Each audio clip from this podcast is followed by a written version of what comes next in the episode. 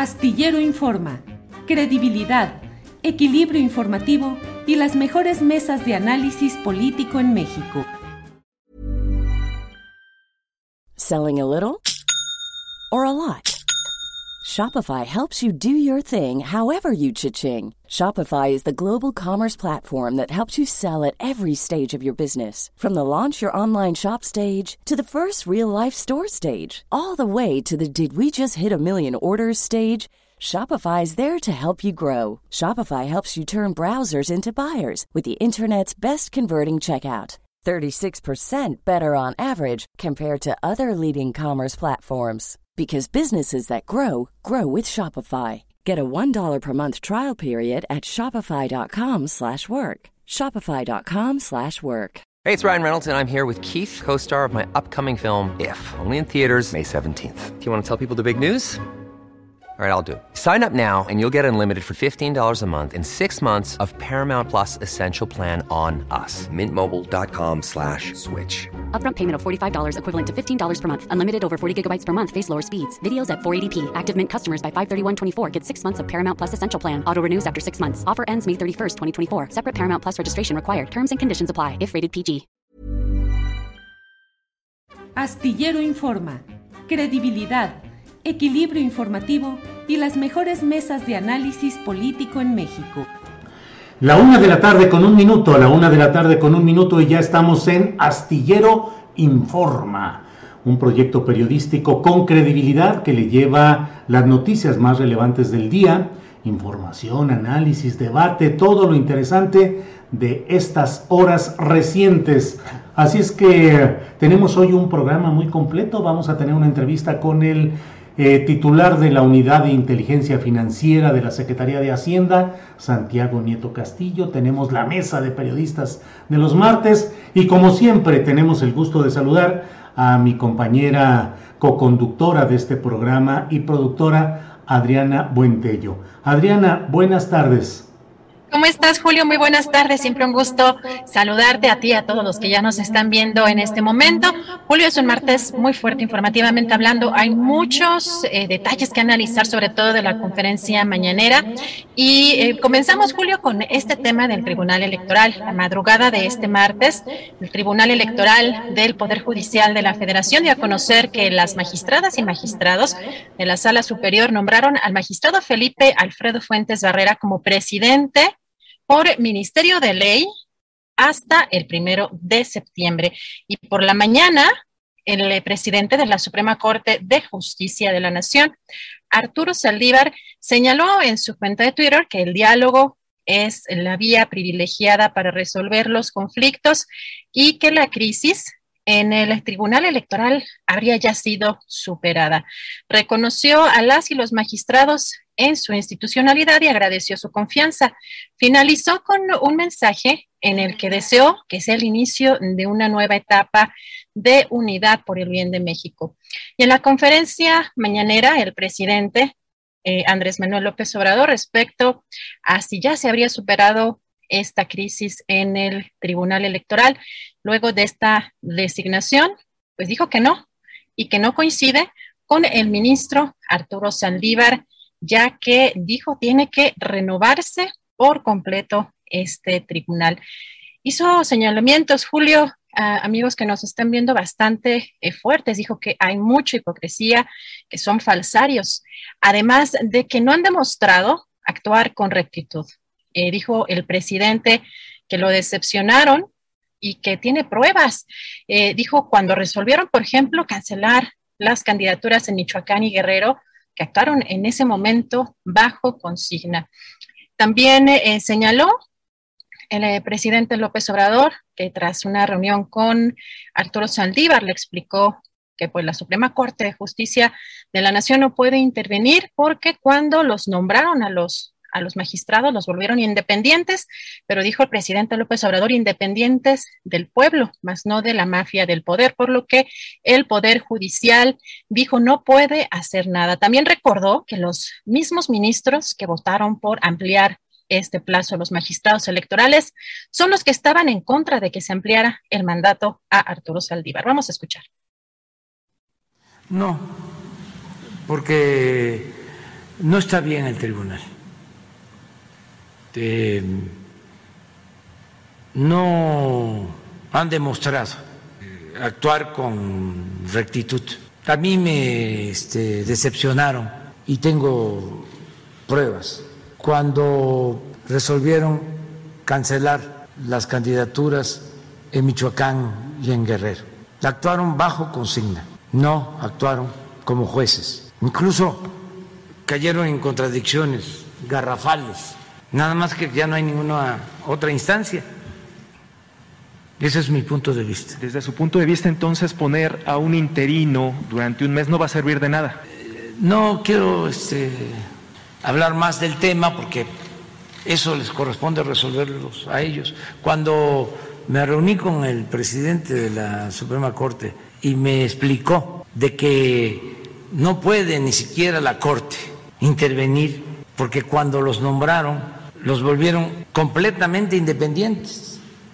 Claro, independientes del pueblo, no de la mafia del poder, al grado que no puede el Poder Judicial hacer nada, porque la partidocracia los impuso, además con el apoyo de ministros de la Suprema Corte, porque hasta se les amplió el plazo. Esto que le negaron a el presidente de la Corte, que se rasgaban las vestiduras, los mismos ministros que votaron por ampliarle el plazo a los magistrados electorales, los mismos ministros que ampliaron el plazo, son los que estaban en contra de que se ampliara el plazo para el presidente de la Corte que quería llevar a cabo la renovación del Poder Judicial y combatir la corrupción. Entonces, hay mucha hipocresía son muy este, falsarios. No coincido, eso tiene que renovarse. No hay más que una renovación tajante, tanto en el INE como en el tribunal.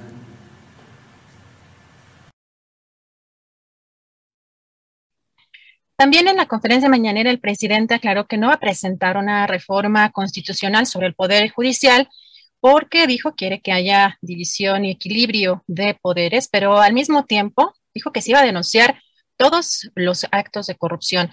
Dijo también que tiene la esperanza de que despierte el Consejo de la Judicatura Federal y que asuma un papel más activo y que sean ellos mismos los que pueden avanzar para moralizar y purificar el Poder Judicial.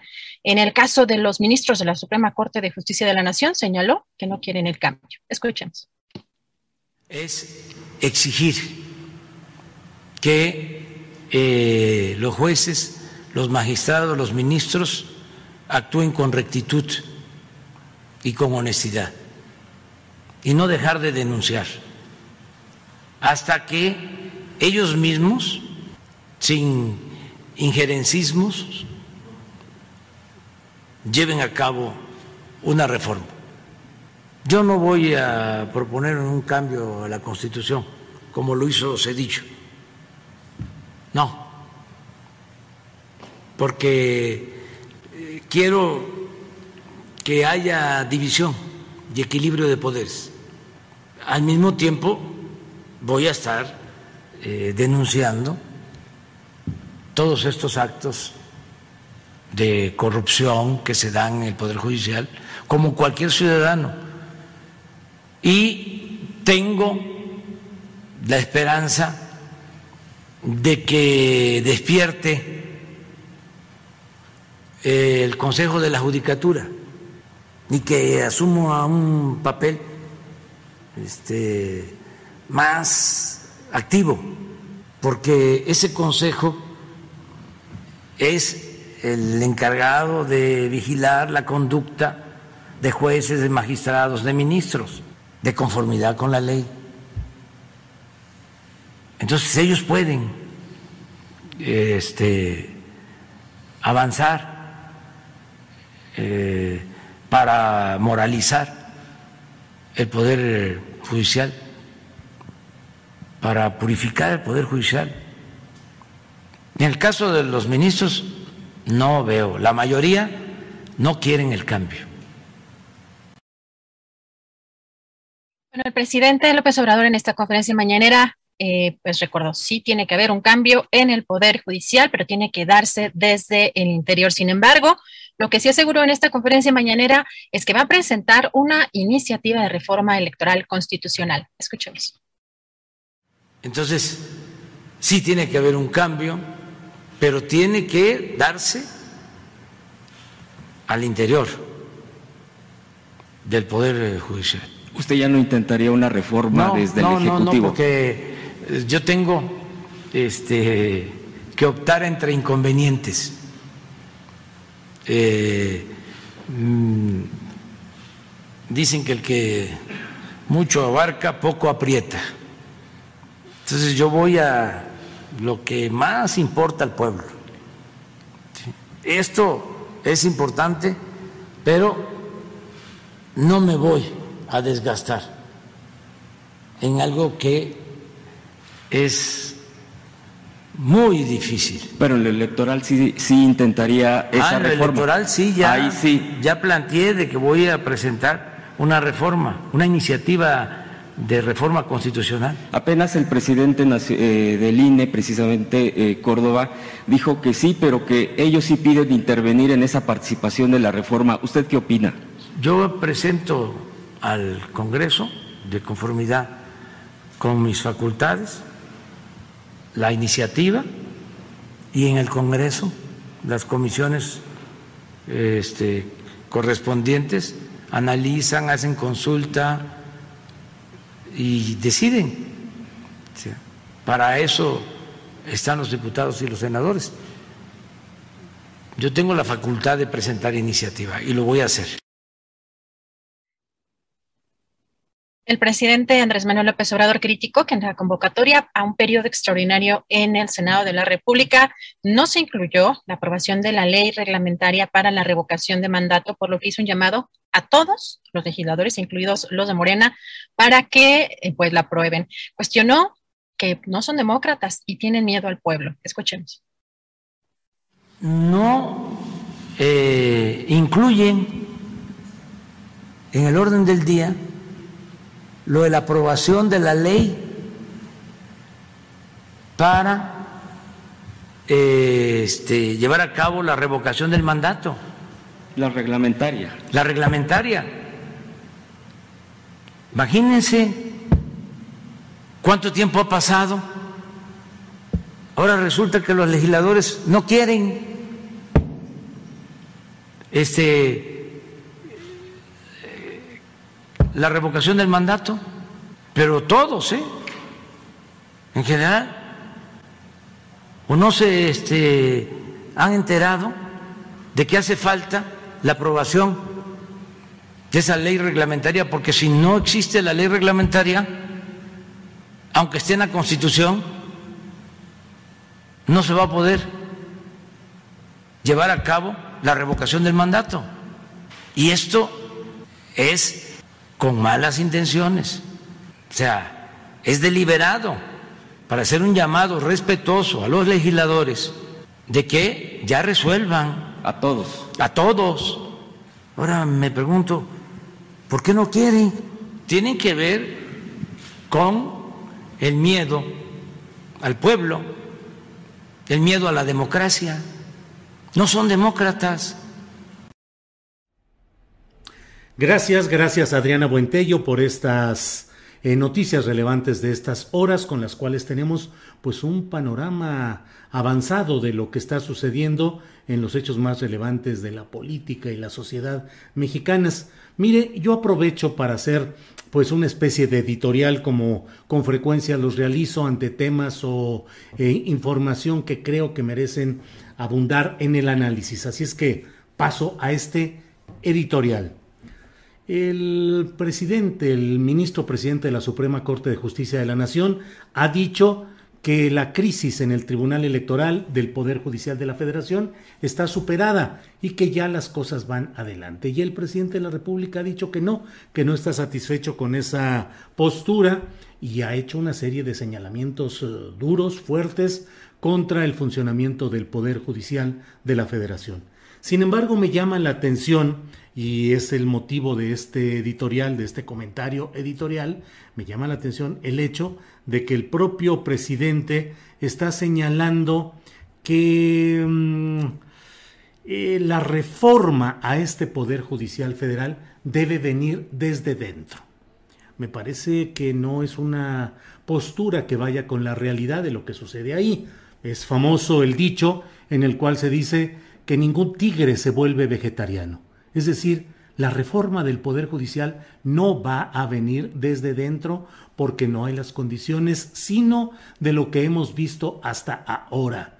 Un entramado de complicidades que beneficia a todos los integrantes de esa pirámide de corrupción que ha mantenido al pueblo mexicano durante décadas sometido a las decisiones de ese entramado judicial que responde solo a los intereses del poder, de los más poderosos, de los más fuertes, como el propio presidente López Obrador lo ha dicho.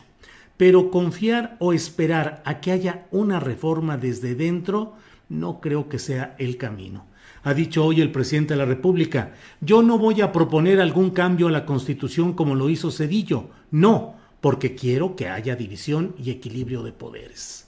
Pues Ernesto Cedillo, conforme a la visión que correspondía a su llegada al poder, emanado del PRI, representante de una facción, la tecnócrata, hizo las reformas constitucionales para eh, cambiar la integración de la Suprema Corte de Justicia de la Nación e insertar a todo un grupo de jurisconsultos que en la inmensa mayoría de los casos sirvieron para consolidar el interés de ese presidente y de esos intereses que convergían en él. Así es que yo no veo absolutamente nada reprochable en el hecho de que el Poder Ejecutivo Federal, el presidente de la República, López Obrador, envíe una iniciativa de ley para una reforma al Poder Judicial que a la vez eh, sea aprobada por el eh, eh, Poder em, Legislativo y que implique el cambio de los actuales ministros de la Suprema Corte de Justicia para establecer una nueva etapa. Sé, sabemos que hay una reforma judicial que ya ha sido aprobada, enviada por el Poder Ejecutivo y aprobada por el Poder Legislativo, que hay esa reforma judicial, pero el propio presidente de la República ha dicho con antelación que si no estuviese Arturo Saldívar como presidente de la Suprema Corte de Justicia de la Nación y además del Consejo de la Judicatura Federal, esa reforma judicial quedaría en letra muerta, porque quienes habrían de aplicarla son justamente los beneficiarios de ese sistema, que harían todo lo necesario para mediatizarla, para eh, atenuarla y convertirla simplemente en una más de las muchas reformas y cambios constitucionales de grandes intenciones, pero de poca efectividad práctica. Entonces me parece que el propio presidente eh, nos dice, lo que podemos hacer todos los mexicanos es exigir que los jueces, los magistrados, los ministros actúen con rectitud y honestidad y no dejar de denunciar hasta que ellos mismos, sin injerencismos, lleven a cabo una reforma. Híjole, pues la verdad es que no le veo sentido a esta propuesta de que seamos los propios mexicanos los que estemos exigiendo. La exigencia ha sido constante, fuerte y tuvo una concreción política en 2018 al llevar al poder a Andrés Manuel López Obrador para que impulsara los cambios que fueran necesarios, sobre todo para combatir y abatir la corrupción galopante en todos los aspectos de la vida nacional. Si nos vamos a convertir solamente en una rutina de denuncias, en una eh, denunciantes frecuentes, como por desgracia sucede en la propia tribuna de la mañanera, donde diariamente escuchamos y escuchamos y escuchamos los mismos eh, eh, abusos, excesos, raterías, saqueos, corrupción de los anteriores, pero contra quienes no se ha hecho absolutamente nada sustancial nada sustancial. Ahora vamos a esperar a que el propio tigre judicial se convierta en vegetariano y que decida no seguir engullendo los bocadillos de riqueza y de poder que hasta ahora le han alimentado, sino que va a entrar a convertirse en un tigre fakir que por sí mismo decida modificarse y cambiar? No lo creo con toda, con toda honestidad. Eh, creo que en este terreno es necesario que se pase de la constante denuncia a acciones políticas concretas. Y al presidente de la República, con el mandato popular que ha recibido, le tiene, tiene más que suficiente para emprender un tipo de reformas de este tipo. Mientras tanto, seguirán los ministros de la Suprema Corte de Justicia, los jueces de distrito, em, las instancias regionales también de administración de la justicia federal, seguirán las estructuras en los estados con los supremos tribunales de justicia absolutamente convertidos en espacios para procesar positivamente para los poderosos los asuntos que les interesan. ¿Seguirá toda, toda esta estructura caminando en esos mismos términos sin ningún cambio real, positivo y a fondo? Tenemos ya la Procuración de Justicia, que es la Fiscalía General de la República, a cargo de Alejandro Tortuguet, digo, Alejandro Gertz Manero, eh, en un espacio que ha sido absolutamente insuficiente para procesar las eh, denuncias y las evidencias de corrupción que hay en este terreno. Y por otra parte, en el terreno de la administración de la justicia del Poder Judicial Federal, no vamos a tener ningún cambio por esta vía, al menos es mi impresión.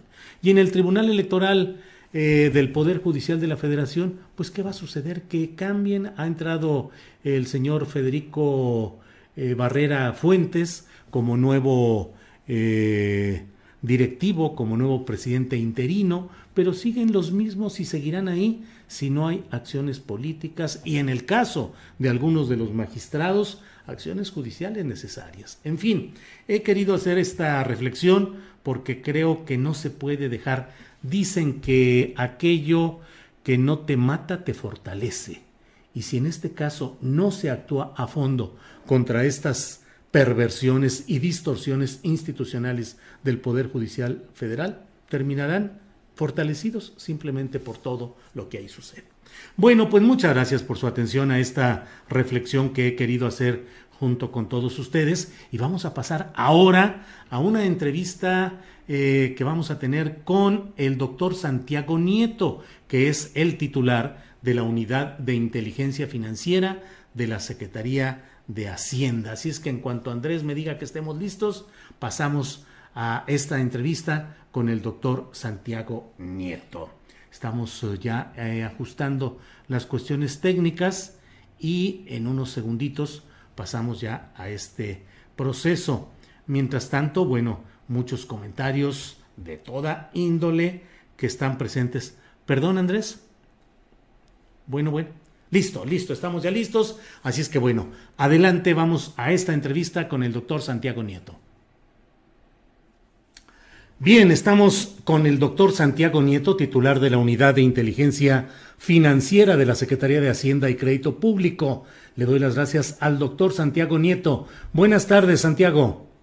Buenas tardes, Julio. Un saludo a ti y a tu auditorio. Un gusto estar eh, conversando contigo.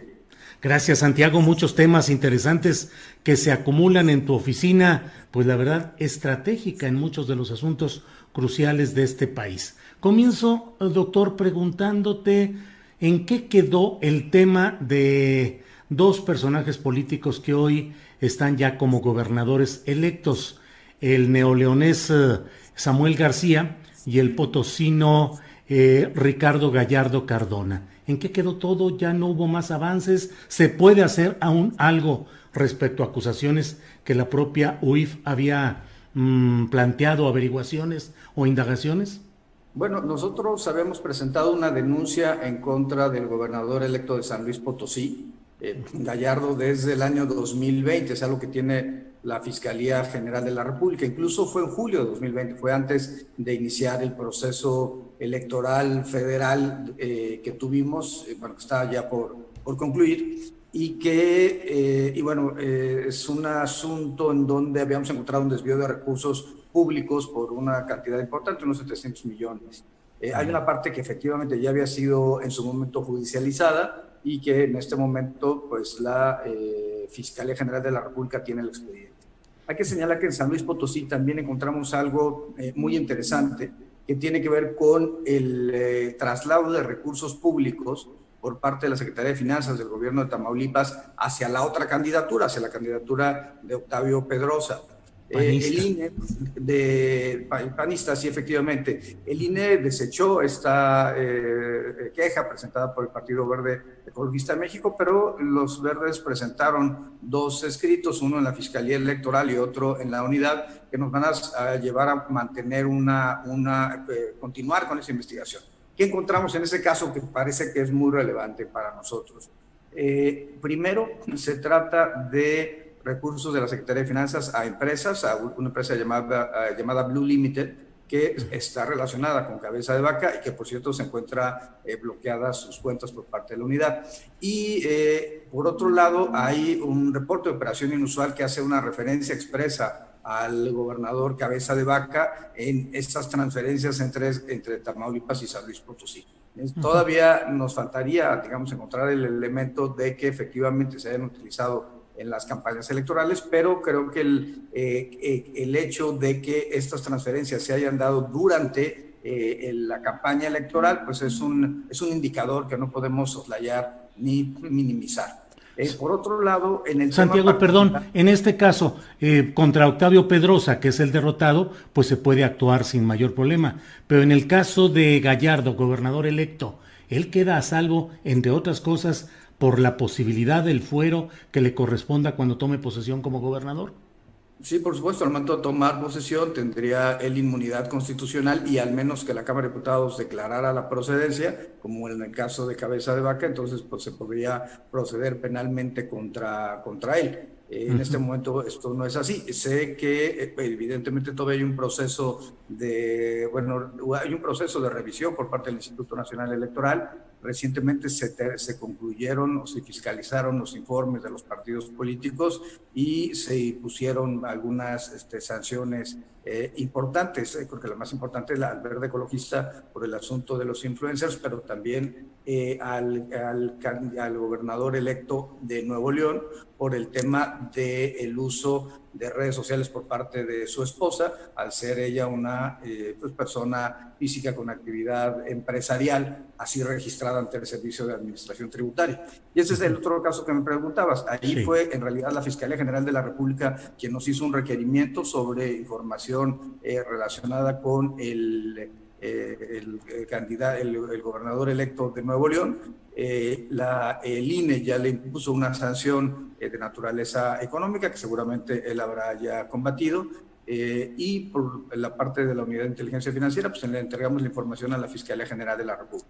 Cuando platiqué con el presidente López Obrador, me dijo que ante cualquier requerimiento de información de las autoridades competentes les entregara la información, pero que no quería que apareciera la unidad como influyendo en el proceso electoral, porque eso es algo de lo que él en su momento o muchos nos habíamos quejado, el uso partidista o político de las instituciones. Eh, que en el caso, bueno, pues, hay muchos casos en, la, en el en el radar inclusive esto de la lista de los maléficos. Estas investigaciones, eh, tú incluido, por cierto, en la lista de los maléficos, eh, que era el uso de la unidad de inteligencia financiera con la finalidad de tener información de periodistas, eh, comunicadores, políticos, artistas, personas del, mundo empresarial, entre otras cosas. Entonces cierro la, parte de, Samuel García, la información la tiene la Fiscalía General de la República, en realidad se trata de temas más bien como de evasión fiscal, defraudación fiscal en su caso, y eh, bueno, también se le entregó al Instituto Nacional Electoral toda la información que nos pidieron respecto a las transferencias y triangulaciones de recursos entre empresas y familiares del, del hoy gobernador electo de Nuevo León.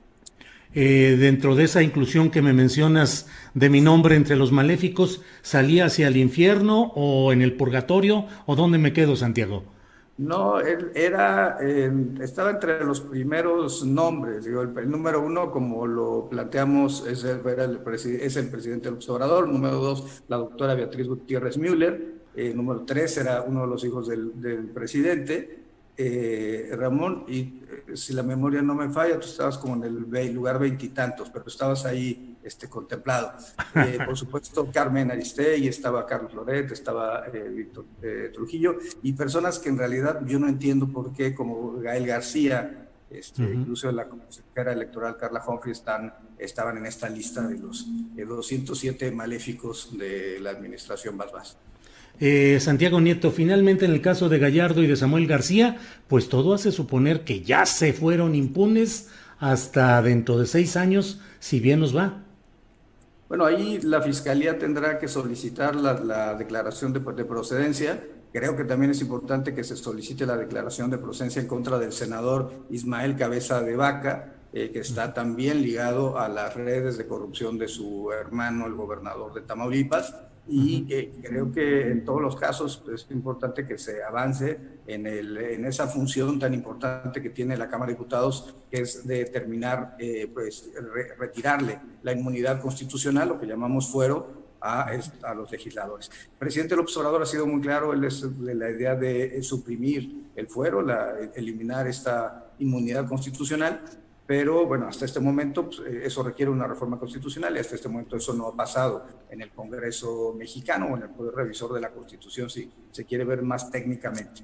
Pero yo creo que es importante que la Fiscalía ejerza esta facultad y ya las diputadas y los diputados se pronuncien en sección instructora, se pronuncien en el Pleno y entonces que se pueda proceder en contra de los, de los responsables. Como siempre hemos dicho, eh, queremos que el cumplimiento de las reglas del Estado de Derecho parte de una premisa fundamental y es eh, que eh, los responsables sean llevados ante los tribunales y la única forma de hacerlo frente a altos eh, cargos de la federación o de los estados, inclusive a nivel municipal, es precisamente a partir de estos instrumentos que tenemos en la Constitución, la, declaración de procedencia o en su caso el juicio político.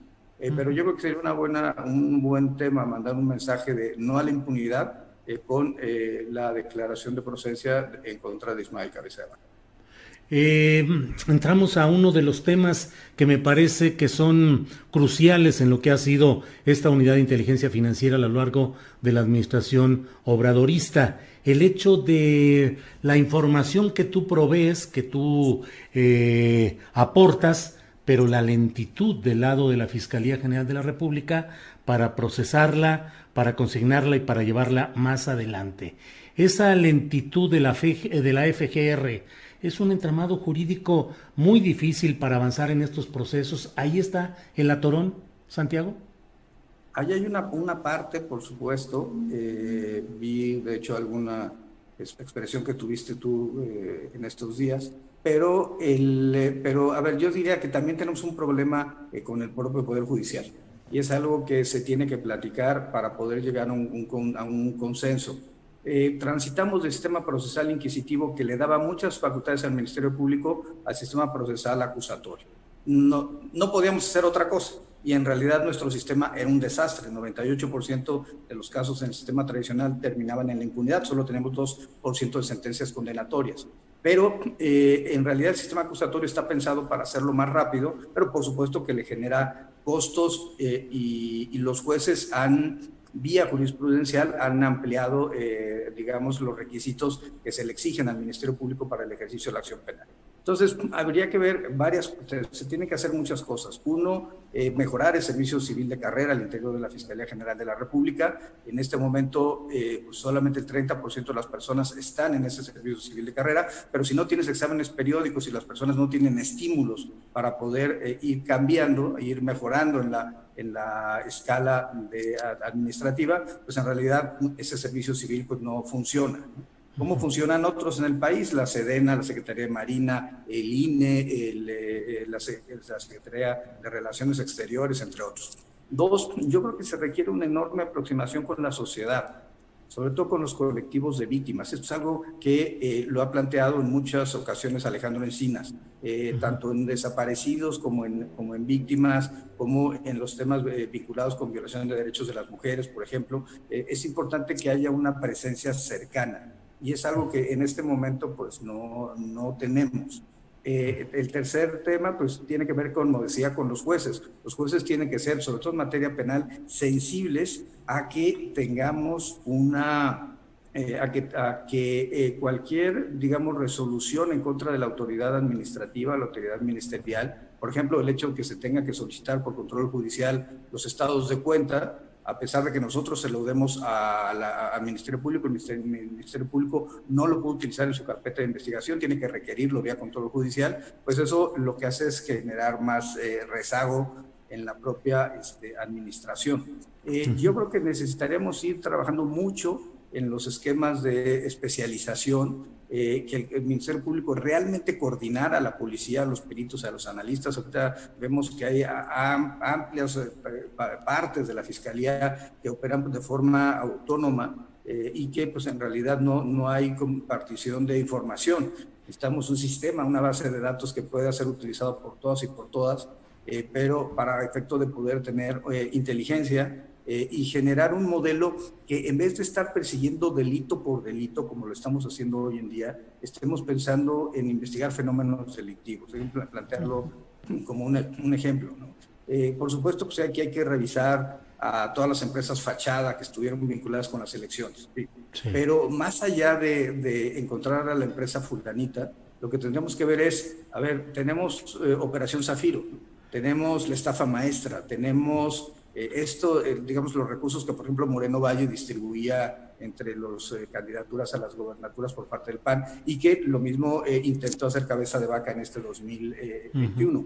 Entonces, lo, que necesitamos hacer es atender fenómenos delictivos o, o, verlo a nivel micro. Si a alguien le roban la cartera en el Metro Valderas a las 8 de la mañana, pues qué mala mañana pero si vemos que hay 50 personas que han denunciado en una semana que se están robando a las 8 de la mañana las carteras en el Metro Valderas, lo que necesitas es atender el fenómeno delictivo de una banda que se dedica a eso y eso a través de distintos elementos, no solamente, digamos, la investigación de una cartera, sino eh, desde los eh, videos, eh, las, zonas, tener mayor vigilancia, es decir, atender fenómeno delictivo por fenómeno delictivo. Eh, Pienso en la trata en Tlaxcala. Hay que meternos a los temas de, trata en Tlaxcala, pero no, no, no eh, utilizando toda la información de todas las carpetas para poder atender un fenómeno delictivo en lugar de estar fraccionando las eh, las posibilidades de interacción de la, de la, de la Fiscalía. Nosotros vamos a seguir presentando denuncias, hemos trabajado muy bien con la Fiscalía Anticorrupción, hemos trabajado muy bien con CEIDO, y bueno, ahora la Fiscalía especializada en eh, delincuencia organizada, y pues queremos seguir con esa misma tónica, y particularmente con las fiscalías locales tanto la de la Ciudad de México como la del Estado de México, la de Chihuahua en su momento con el asunto de César Duarte, eh, hemos trabajado realmente en temas eh, relevantes. Eh, Santiago, en estas horas recientes ha tenido pues una precipitación el caso del Tribunal Electoral del Poder Judicial de la Federación, ya en, el camino de la solución, pero José Luis Vargas, el magistrado que estaba como presidente, señaló que tenías un interés particular, un interés particular en este tema. ¿Qué interés puede ser? ¿Qué respondes a ese señalamiento? No, ningún interés. Yo, eh, mi único interés es cumplir con las normas. Tenemos un acuerdo con el Consejo de la Judicatura Federal, con la Suprema Corte, y hacemos revisiones periódicas en un modelo de riesgo. En ese modelo de riesgo nos apareció, digamos, actividades inusuales por parte del magistrado Vargas y fue lo que se denunció. Eh, por supuesto que en su momento la Fiscalía General de la República eh, determinó el no ejercicio de la acción penal. Nosotros recurrimos, eh, nos inconformamos ante un juez de control, el juez de control nos dio la razón de que tiene que, continuarse con la investigación. Esto no significa que él sea responsable. Eh, de hecho, lo que pudo haber dicho el juez de distrito es que yo no tenía legitimidad procesal para poder eh, inconformarme ante, a pesar de ser denunciante. Pudo haber dicho la investigación está bien hecha, se concluye el caso, pero lo que dijo es no está concluido, tienen que analizar una mayor información. Sobre temas personales, pues yo no tengo ningún tema personal con el eh, magistrado este, eh, Vargas. Y bueno, pues es eh, público, no sé si se refiere a que mi pareja forma parte de un órgano electoral, pero digamos, más allá de que cada quien tiene su propio espacio, este, digamos, en el INE. intereses, pues no tengo mayor interés de, eh, pues, respecto a lo que pueda hacer los órganos electorales, sino simple y sencillamente que se cumplan eh, de forma adecuada con su función y nosotros proporcionarle la información en los términos de los convenios que tenemos firmados con eh, el INE, por ejemplo, con los institutos locales. Santiago, ¿alguna información relevante, novedad relevante en el caso Lozoya Odebrecht? Bueno, presentamos una, una séptima denuncia respecto a los 3 mil millones de pesos, este, preparaba una octava eh, vinculada con empresas este, fachada. Lo que hicimos fue dividirlo porque nos parecía que era muy grande el caso eh, y eso iba a hacer que el Ministerio Público tardara mucho tiempo en poder acreditar todas las irregularidades denunciadas. Entonces nos fuimos por un tema de empresas este, fachada que sacaban el recurso en la séptima y, la octava eh, una empresa en lo, particular. Todavía existe una, una, un siguiente paso eh, eh, en donde hay otra empresa eh, diversa, no es Odebrecht, donde que recibieron 1.400 millones de, pesos de contratación gubernamental y que también necesitamos concluir esa investigación. ¿Nacional esa empresa? Este, en realidad no, extranjera, pero bueno, por supuesto, trabajando a partir de filiales en, en, nuestro país y en la, pues, el objetivo por parte de la unidad va a ser entregar la información a la Secretaría de la Función Pública y a la Fiscalía General de la República para que ellos determinen lo que resulte procedente. Bien, Santiago, pues te agradezco mucho esta oportunidad de platicar eh, sobre lo que se está realizando en tu oficina. Cierro nada más diciéndote, eh, en tu trayectoria jurídica, hoy, mañana o pasado, ¿está la posibilidad de que seas fiscal general de la República? No, yo estaré donde el presidente López Obrador me indique que tenga que, tenga que estar. Eh, en este momento pues, hemos hablado de que esté eh, pues, en la unidad de inteligencia eh, financiera. En algún momento se empezó a rumorar que podía irme como candidato a, mi estado, a Querétaro, pero la decisión del presidente fue que yo me mantuviera en la unidad y es la instrucción que tengo hasta este momento. hace una semana me tocó, tuvo la, la gentileza de invitarme a desayunar y estuvimos platicando de varios, varios temas, eh, iban todos vinculados con, temas de inteligencia financiera y continuar con el trabajo eh, que creo que es muy importante. Eh, la parte de seguridad, hay que sumarle prevención, hay que sumarle procuración de justicia, impartición de justicia, ejecución de penas y también inteligencia para tener una política criminal de Estado que lleve a que disminuyan los niveles de violencia en nuestro país, que disminuya el número de homicidios. Eso también es algo muy relevante. Los, los generadores de violencia en cada estado no son muchos y podrían, se podrían controlar a partir de estos mecanismos de, inteligencia que estamos haciendo nosotros bloqueos masivos. Eh, este, la justicia en términos de los penalistas, ¿no? El, el mayor, pues, el mayor problema que tiene el país hoy es la violencia eh, y es la corrupción, pues hay que empezar a, también a, hacer eh, planteamientos desde el ámbito judicial. Esto va a ser muy importante eh, para poder mejorar las condiciones de combate del Estado a los grupos delictivos. Y creo que todo esto es algo en lo que tenemos que estar trabajando. Yo, por lo pronto, por lo, como siempre, me hicieron una pregunta en la mañanera, que si tenía aspiración presidencial, obvio, mi respuesta es zapatero a tus zapatos, mi tema son procuración de justicia, impartición de justicia, y eh, por supuesto estaré pues, donde el presidente. Bien, pues Santiago, Santiago Nieto, doctor, muchas gracias por esta eh, conversación para Astillero Informa y seguiremos atentos a lo que siga en tu oficina. Muchas gracias, Santiago. Un abrazo. Muchas gracias al auditorio también. Hasta luego.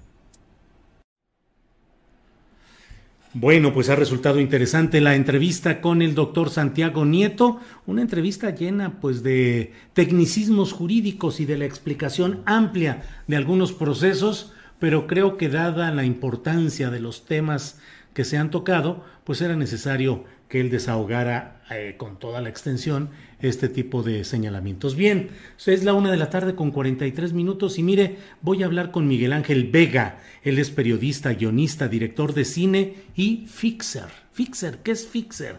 ¿De qué se trata esto? Es un periodista conectado, en este caso, con jefes de cárteles, sicarios, narcomenudistas, cocineros de droga, agentes federales, miembros del ejército y policías.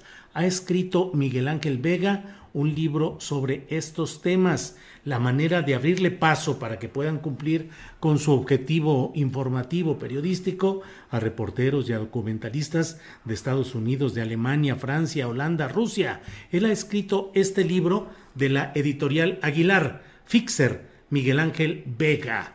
Es un libro que he estado leyendo, interesante, con muchos datos y muchos detalles de lo que se hace en este tipo de trabajos. Así es que saludo con gusto a Miguel Ángel Vega. Miguel Ángel, buenas tardes. Hola Julio, buenas tardes. Gracias por invitarme a tu programa.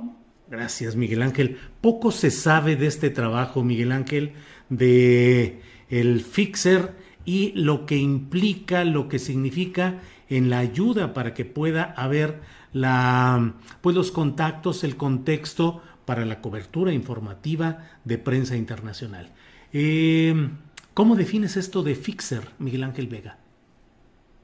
Bueno, un fixer es un periodista, un fotógrafo, en realidad generalmente trabajan en medios de comunicación, que son contactados por medios internacionales que desean venir a México a realizar todo tipo de investigaciones para documentales, libros, noticias y generalmente como ellos no conocen a las personas que, les gustaría llegar, se tiene que hacer a través de ciertos personajes como, como mi figura, nos contratan a nosotros, eh, nos contratan y, y, ya dependiendo de lo que trate la investigación, es, es el trabajo que termina siendo un, un fixer en, en, el territorio en donde, donde habita.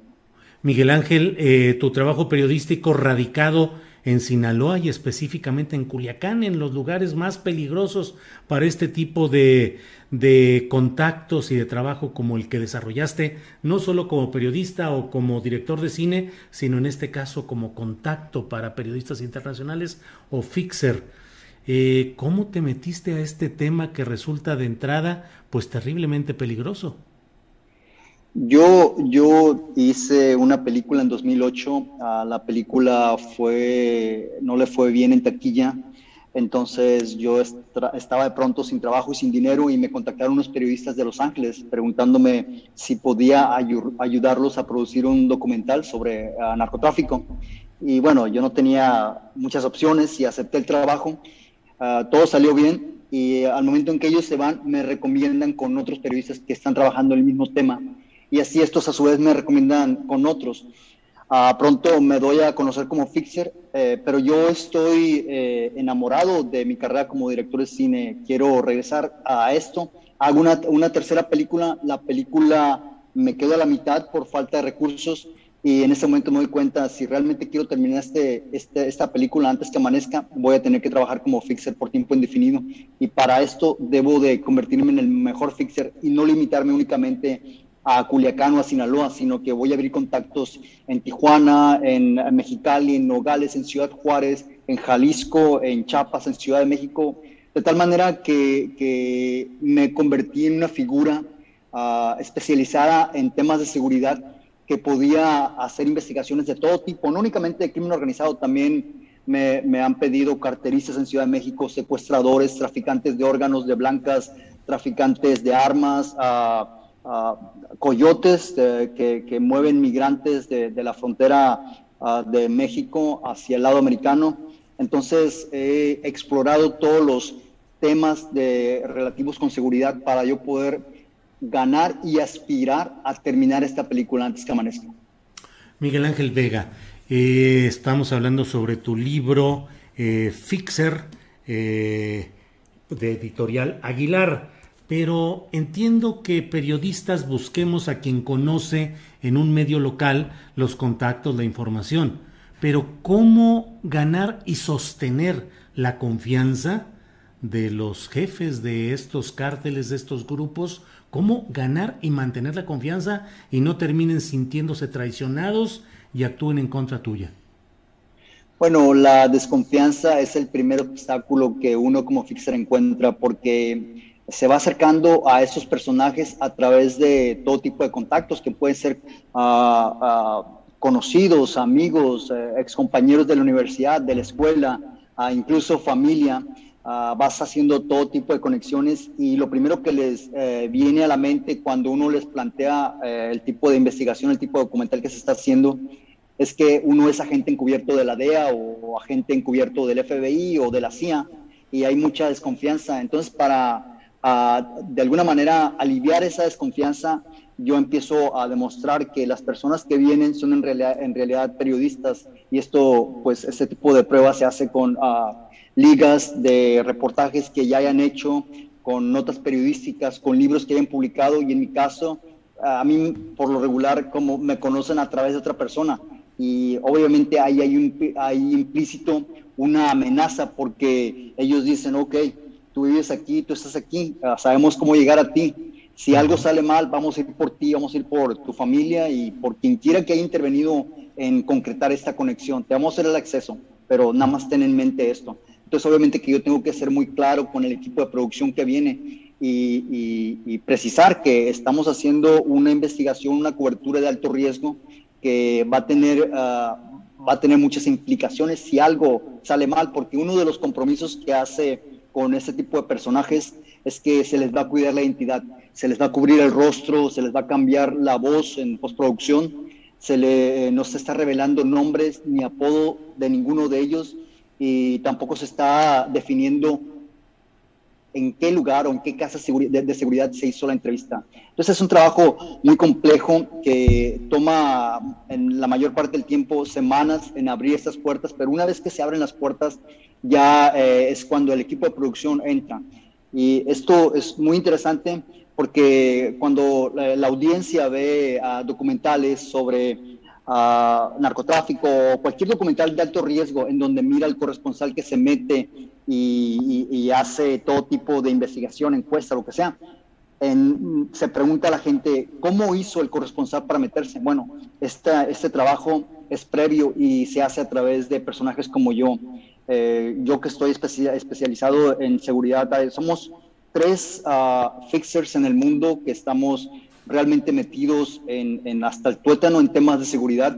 Y eh, creo que en, en, Río de Janeiro, en Brasil, hay uno, hay otro, y en, y en Siria o Afganistán está el otro que también se mete hasta el tuétano y que han ganado reconocimiento internacional por, por ser temerarios y por eh, tratar de entender de primera mano eh, lo que está ocurriendo en nuestro tiempo y en nuestro territorio, que es el fenómeno del narcotráfico. Eh, la editorial Aguilar en la contraportada dice, El Fixer, el libro del que estamos hablando, no es un libro de ficción, los, la supera por mucho, sino el testimonio del reportero apasionado que libra atentados y jamás pierde la fe. No existe otro periodista que conozca tan bien a gente cercana al Mayo Zambada. Y habla de anécdotas delirantes que tú compartes, entre otras, una comida con la madre del Chapo y uno de sus hijos. ¿De qué se trata esta anécdota, Miguel Ángel? Bueno, en una ocasión que estamos trabajando un documental para un periodista español que, por cierto, hace algunos meses fue muerto acá en España, David Beriain, fue muerto en, África por grupos terroristas. Él estuvo aquí en Culiacán trabajando un documental sobre eh, titulado Clandestino y nosotros hicimos la investigación y en una de tantas ah, fuimos a la casa del Chapo a hablar con doña Consuelo uh, Loera para preguntarle si, si, podíamos entrevistar a uno de sus hijos. Y cuando estamos en ese tipo de plática con la señora llegó, llegó su hijo, eh, que en ese momento era el brazo derecho del Chapo, es conocido como el guano.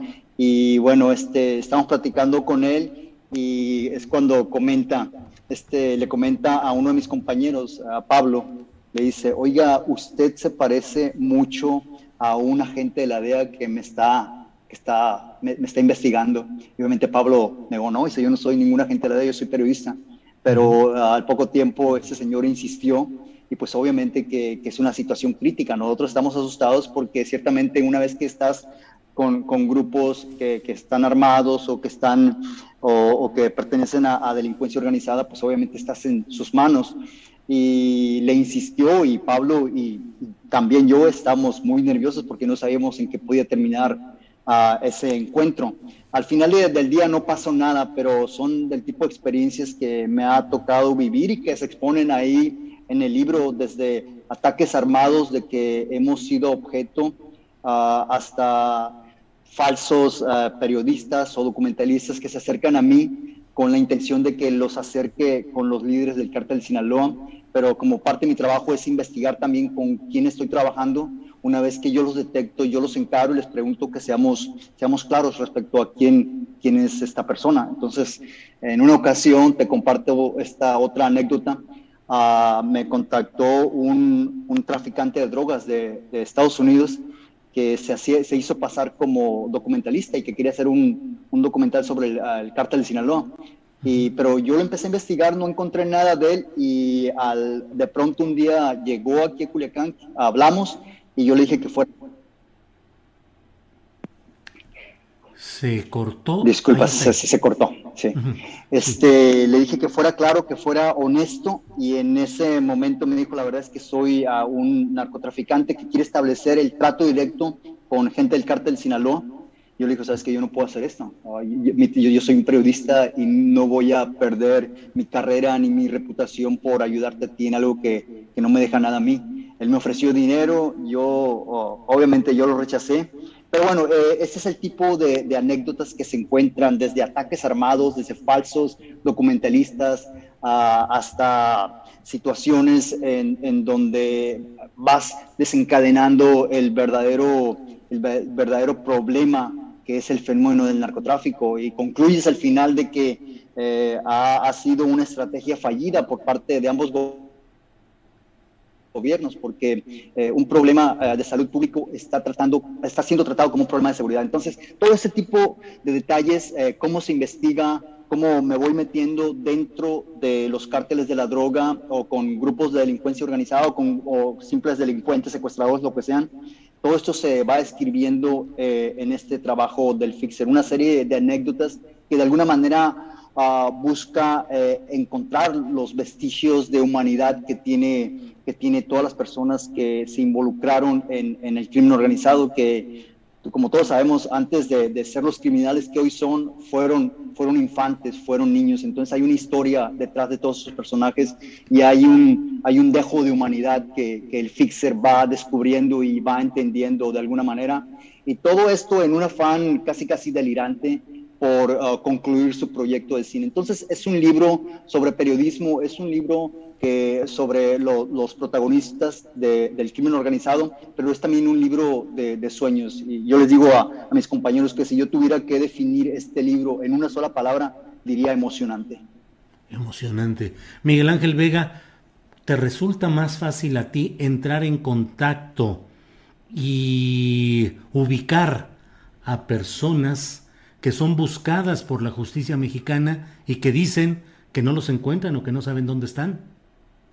Sí, sí, mucho. Este, eh, creo que me he especializado en este tema. En este tema he tomado cursos de investigación, he tomado cursos de estar en situaciones hostiles, eh, cursos de primeros auxilios, cursos de conectarme desde con uh, a policías, a jefes policíacos, a eh, personas del ejército, hasta criminales, lo que me piden a mí, yo trato de, dar resultados. Una vez que yo me comprometo, mi objetivo es, es que se logre el, la cobertura que se está pidiendo, que puede ser, quieren saber cómo se trafica droga de México a Estados Unidos, por ejemplo, cómo operan eh, los grupos de, de los sicarios, los grupos que se encargan de cuidar a, a un capo de alto nivel, cómo se corrompe a las autoridades cómo se produce droga, sea heroína, sea fentanilo o sea metanfetaminas, cómo es el proceso también para la siembra de amapola, de marihuana. Entonces, todo ese tipo de detalles se, se, se van especificando, se van uh, narrando durante eh, el, los capítulos del Fixer, este, que narra, narra eh, esto, como te digo, siempre con este objetivo. Entonces, también es un, este objetivo de ser director de cine, ¿no?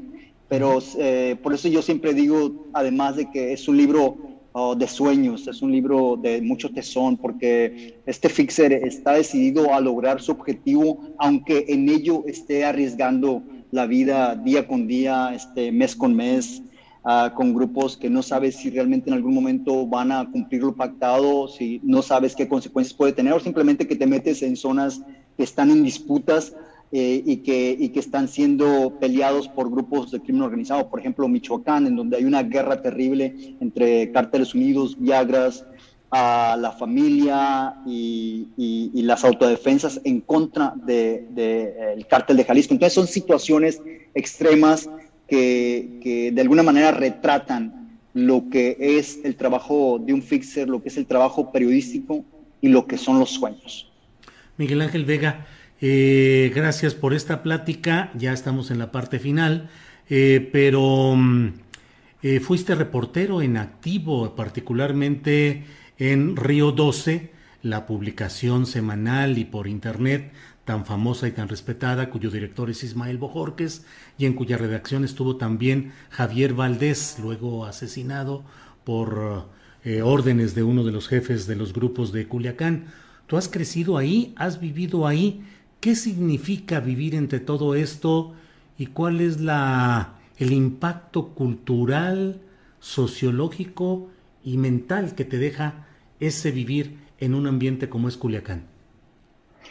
Bueno, eh, estar eh, en eh, haber crecido en, la cultura culiacanense es muchas veces que casi todas las personas que vivimos en Culiacán conocemos o tenemos un pariente que está involucrado de manera directa o indirecta en crimen organizado, ya sea porque consume la droga, porque la trafica, porque invierte en, el trasiego o simplemente porque investiga el tema. Entonces, de alguna manera, eh, esta cultura nos ha envuelto y a nosotros como periodistas o como académicos no nos ha quedado de otra más que investigar este tema que no, al que no elegimos, sino que el mismo tema nos eligió a nosotros, nos absorbió y hoy es parte de, nuestra cultura. Hoy pienso, escuchas los narcocorridos, ves las series de televisión, ves muchos libros, como precisamente como el Fixer, donde se aborda esta, este fenómeno. Entonces, es, es una situación que vivimos a diario. Hubo una temporada o, algunos años en donde la gente compraba el periódico no para saber si hubo muertos, sino para contar el número de muertos que hubo ese día. Entonces, ha, sido difícil vivir en esta cultura y mucha gente nos hemos salvado de que nos absorba eh, de manera directa porque yo recuerdo cuando estaba en la, en la secundaria, mis compañeros y yo uh, anhelábamos todos los lujos que tenían los narcos, tenían los mejores autos, las mejores chicas, el dinero, el poder, y nosotros no queríamos ser Maradona o Hugo Sánchez o Fernando Valenzuela, nosotros queríamos ser el próximo Chapo o el próximo Mayo. Entonces es, es, es un, es un dejo de, de, tristeza, hay ignorancia en este tipo de ideas, pero bueno, es la misma cultura que nos está absorbiendo y que está propiciando también que muchos jóvenes se inclinen por este camino delictivo, que yo espero que, de verdad, tengo años esperando esto, que algún día esto cambie, pero tal parece que está empeorando la situación. Miguel Ángel, gracias. Ya el tiempo lo tenemos encima, pero no resisto preguntarte, tú que los conoces de cerca, a varios de ellos, en estos jefes del narcotráfico, ¿existe a fin de cuentas y en su circunstancia, existe bondad? Sí, sí, hay un, a mí lo que me ha sorprendido es que yo he tenido oportunidad de estar con algunos jefes uh, del cártel Sinaloa y de verdad que te sorprenderías lo inteligentes que son, lo bien informados que están uh, y son, por lo general, son personas que se preocupan por sus familias.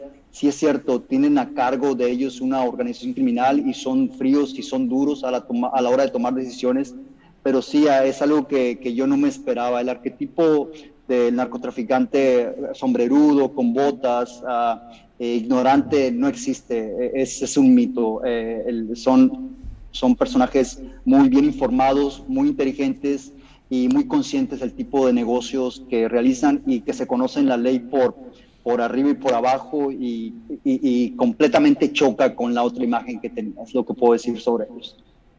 Miguel Ángel, muchas gracias, muy interesante esta plática. Por desgracia el tiempo eh, nos eh, llega a la hora de, de pasar a la siguiente etapa de esta programación, pero aprecio mucho y espero que esta introducción sirva para quienes deseen asomarse a este libro Fixer de Editorial Aguilar. Miguel Ángel Vega, muchas gracias por esta plática. Mil gracias a ti, Julio. Saludos a todos. Gracias, hasta luego. Ha sido Miguel Ángel Vega, autor de este libro, El Fixer, una historia, le he leído yo, el, estoy leyendo este texto, y es un texto impactante, no es ficción, eh, proviene de la experiencia y de la realidad que se está viviendo en Culiacán, en Sinaloa y en México en general.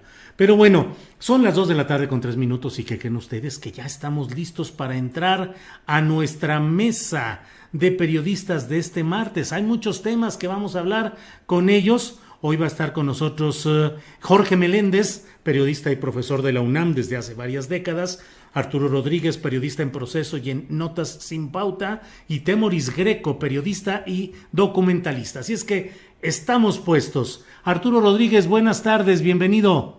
Buenas tardes, Julio. Como siempre, es un gusto saludarte y coincidir en esta mesa con dos periodistas extraordinarios, además de ti, por supuesto, como lo son don Jorge y don Temoris. Buenas tardes. Así es, Arturo, muchas gracias.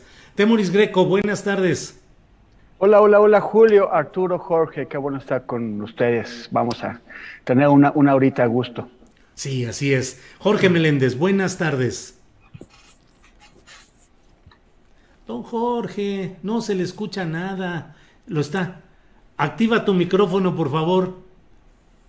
Jorge Meléndez está ahí. Jorge Meléndez, periodista y profesor de la UNAM desde hace varias décadas. ya estás puesto. Ya. Ya puesto, como Bienvenido y buenas tardes. Pegándola desde el principio, pero mucho gusto estar con Arturo, con Temores, contigo y que los tres estén bien en este difícil problema que aumenta el COVID, desciende un poco y luego vuelve a aumentar.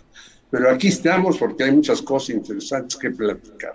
Sí, así es, así es, Jorge. Hay muchos temas, muchas preguntas, muchas reflexiones que vamos a ir haciendo a lo largo de este programa, en lo que el tiempo nos lo permita. Arturo Rodríguez, ¿cómo ves este relajo del Tribunal Electoral del Poder Judicial de la Federación? Eh, tumban a un presidente, al magistrado Vargas, emerge el calderonista eh, Reyes Rodríguez Mondragón y ahora está uno nuevo y el presidente dice que no está satisfecho. En fin, ¿cómo ves todo este, lo que va sucediendo que podemos ir desmenuzando eh, ampliamente? Arturo, por favor.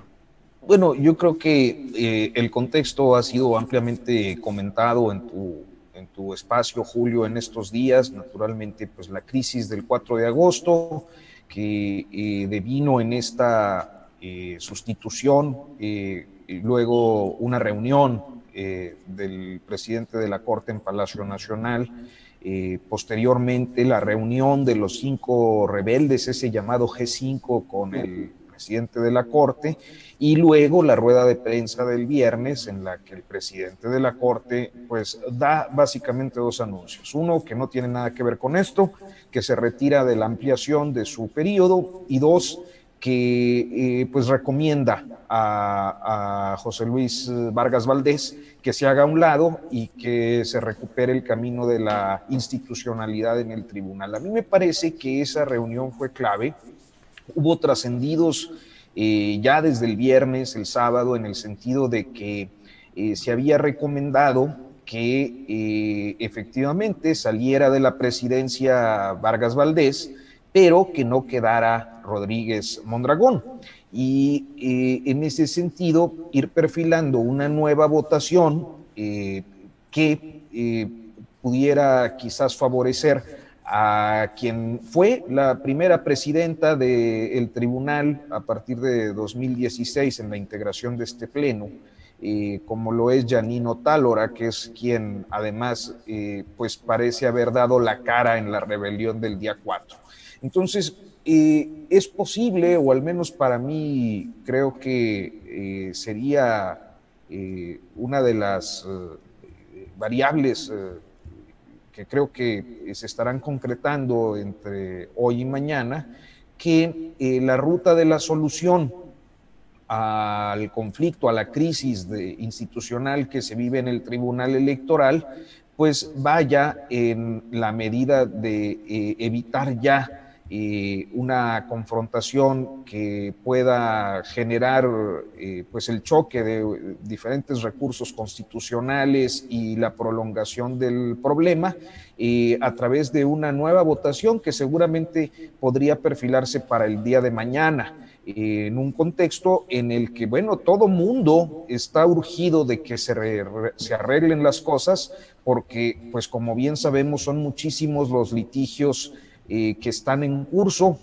algunos de ellos que exigen una mayor premura, porque, bueno, ya la Cámara de Diputados se renueva en 20 días, 21 días, y eh, esa renovación exige que en las próximas sesiones terminen de resolver los casos, al menos los que tienen que ver con diputaciones federales. Y claro, está el asunto de muchísimas otras impugnaciones entre estas cuatro gubernaturas, una muy destacada Michoacán, que me parece que es uno de los temas que ellos están eh, y que además sería uno de los que motivaron el conflicto.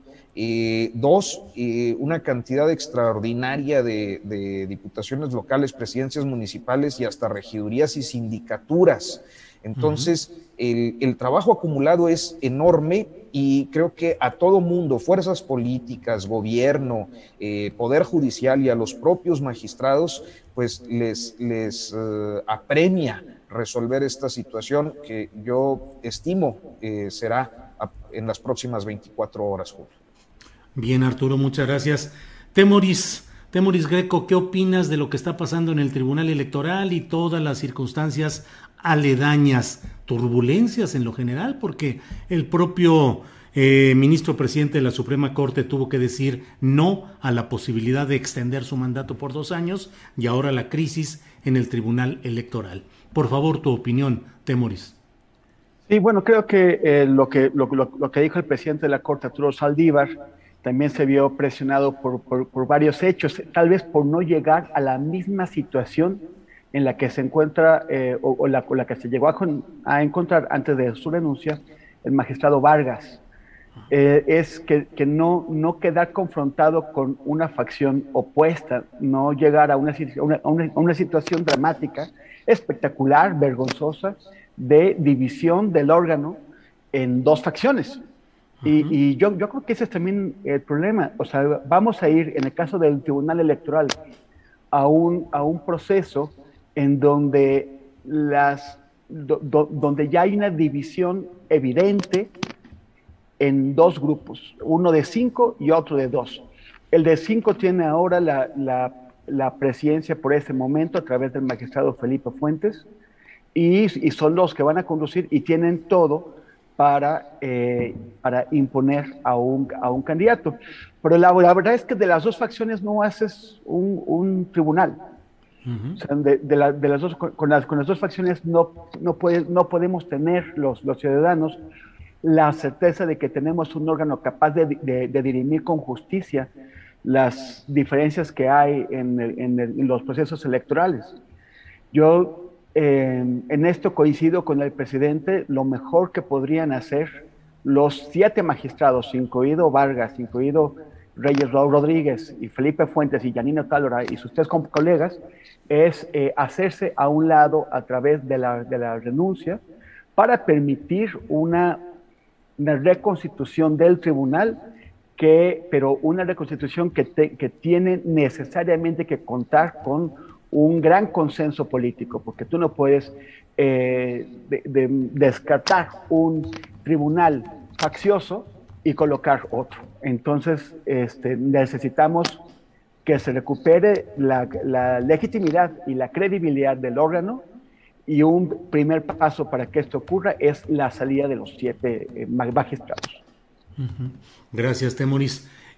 Jorge Meléndez, hoy el presidente de la República hizo una serie de comentarios muy duros respecto a, a los integrantes del Tribunal Electoral Federal con su pleito, dice que lo decepcionaron, pero por otra parte dice que en general él va a esperar a ver si el Poder Judicial de la Federación, la Suprema Corte, el Tribunal Electoral, todo esto, por sí mismos se regeneran en un proceso en el que ellos se den cuenta de que tienen que ir cambiando. Yo acabo de hacer un editorialito aquí en, la, en este programa donde digo que el tigre del Poder Judicial de la Federación nunca se va a volver vegetariano por sí mismo. Pero esa es mi opinión. ¿Cuál es la tuya? Jorge, ¿cómo ves este tema? ¿Podrá recomponerse el Poder Judicial por sí mismo? Yo creo que no. Y esta es la, una de las flaquezas de nuestra democracia, tan cantadas por los que han también sido beneficiarios de este tipo de democracias. Cierto tipo de intelectuales, cierto tipo de grupos políticos, bueno, andan por ahí hasta expresidentes, como Luis Carlos Ugalde, como aquel señor que fue este pariente de Berto Castillo, que hasta el nombre se me olvida, que andaba en la izquierda, que también fue presidente del IFE, haciendo pues nuevos negocios con una serie de organismos aparentemente ciudadanos, etcétera. Leonardo Valdés Zurita, ¿te refieres? Leonardo Valdés, que tú le pusiste Basurita. Era, era, era el acomodo de los apellidos. Ah. no, yo coincido, yo coincido porque hasta lo traté y tuvimos algunas relaciones primero de discusión importante cuando él estuvo en el PMT, yo estaba en el Partido Comunista, y después de discusión hilarante cuando él era presidente y cuando yo era crítico de ese organismo. Entonces, me parece que va a ser muy difícil, por lo que dice Arturo Rodríguez, hay una cantidad de cosas que ver en detalle. Yo creo que no se van a ver eh, muchas, eh, porque van a tener que resolverlas allá y se va, ¿no? Es decir, tenemos tantas cosas que vamos a poner atención en tres o cuatro para decir que salvamos el asunto, pero muchas se van a quedar pendientes. De la, desde incluso candidatos ciudadanos que se han quejado, ellos ganaron y que les dieron el triunfo a determinados partidos. Entonces yo creo que el asunto es muy, muy complejo, es parte de esta partidización que hubo durante muchos años, que no era otra cosa más que una serie de componentes entre el presidente en turno y los partidos. Llámese partidos del PRI, cuando estaba el Baester ahí, o llámense partidos eh, de izquierda, entre comillas, como el PRD, que también metía sus manos aquí, allá y demás. Bueno, en Michoacán, todo el mundo sabemos que Silvano Aureoles llegó porque era el tapete de Enrique Peña Nieto cuando él era presidente de la Cámara de Diputados. Entonces no lo ganó porque eso. Y luego el señor se ha ido a quejar aquí, allá, allá. Y de repente Dolly Esteves lo, francamente, lo desnuda totalmente. Y dice, el señor vino acá a decir que hay un narcopoder en México, del cual ya hablaremos seguramente más adelante, y resulta que no es cierto lo que dice. Los congresistas no lo recibieron con esa atención, ni pensando lo que decía. Entonces yo creo que tendría que haber un cambio muy serio en el tribunal, en la Suprema Corte, en muchos lados, y no seguir lo que hemos vivido. ¿Qué pasará? Pues yo creo que... I'm Sandra, and I'm just the professional your small business was looking for. But you didn't hire me because you didn't use LinkedIn jobs. LinkedIn has professionals you can't find anywhere else, including those who aren't actively looking for a new job, but might be open to the perfect role like me. In a given month, over 70% of LinkedIn users don't visit other leading job sites. So if you're not looking on LinkedIn, you'll miss out on great candidates like Sandra. Start hiring professionals like a professional. Post your free job on linkedin.com/people today. Hey, it's Ryan Reynolds and I'm here with Keith, co-star of my upcoming film If, only in theaters May 17th. Do you want to tell people the big news? All right, I'll do it. Sign up now and you'll get unlimited for $15 a month in six months of Paramount Plus Essential Plan on us. Mintmobile.com slash switch. Upfront payment of $45 equivalent to $15 per month. Unlimited over 40 gigabytes per month. Face lower speeds. Videos at 480p. Active Mint customers by 531.24 get six months of Paramount Plus Essential Plan. Auto renews after six months. Offer ends May 31st, 2024. Separate Paramount Plus registration required. Terms and conditions apply if rated PG. va a ser muy complicado que renuncien todos en el tribunal y que haya un nuevo tribunal rápidamente. Por eso yo creo que lo que dice Arturo puede ser este, viable que la señora Otálora pueda nuevamente ejercer la presidencia con todos los asegúnes que ya tiene, porque ya también tiene cuentas pendientes en el asunto. Entonces, y que resuelvan muchísimas cosas que están necesitadas y urgentes de resolver. Y ya después, pasados estos sustos, asegúnes y recomposiciones, pues a lo mejor sí ir a lo que señala López Obrador y plantea Temoris, hacer una recomposición a fondo de este tribunal y de muchas otras cosas. Y el ministro Saldívar, tan elogiado durante mucho tiempo, pues le jugó también al vivillo, porque se esperó, se esperó, se esperó, hasta que le dijeron, compadre, a lo mejor el, eh, la sentencia que viene de tus cuates es negativa, mejor también, como José Luis Vargas, hacia un lado. Y es lo que hizo y dijo, yo ya no le entro a esto, gracias, cumplo mi periodo y ahí se ve. O sea, vemos toda una serie de, de maquinaciones que en otros países donde hay este tipo de democracias, pero no tan churriguescas como yo las he llamado, se resuelven de manera más fácil. Aquí va a ser muy complicado todo eso, va a haber etapas y estas etapas esperemos que no sean tan preocupantes y tan difíciles de resolver. Bien, gracias Jorge. Eh, Arturo Rodríguez, ¿te imaginas cómo perfilas, cómo puede ser el 2024 que será, según todo lo apunta, una contienda electoral y partidista fuerte? no sé si de resultados cerrados, cuando, pero cuando menos de mucha enjundia de los participantes, si continúa esta misma composición del Tribunal Electoral.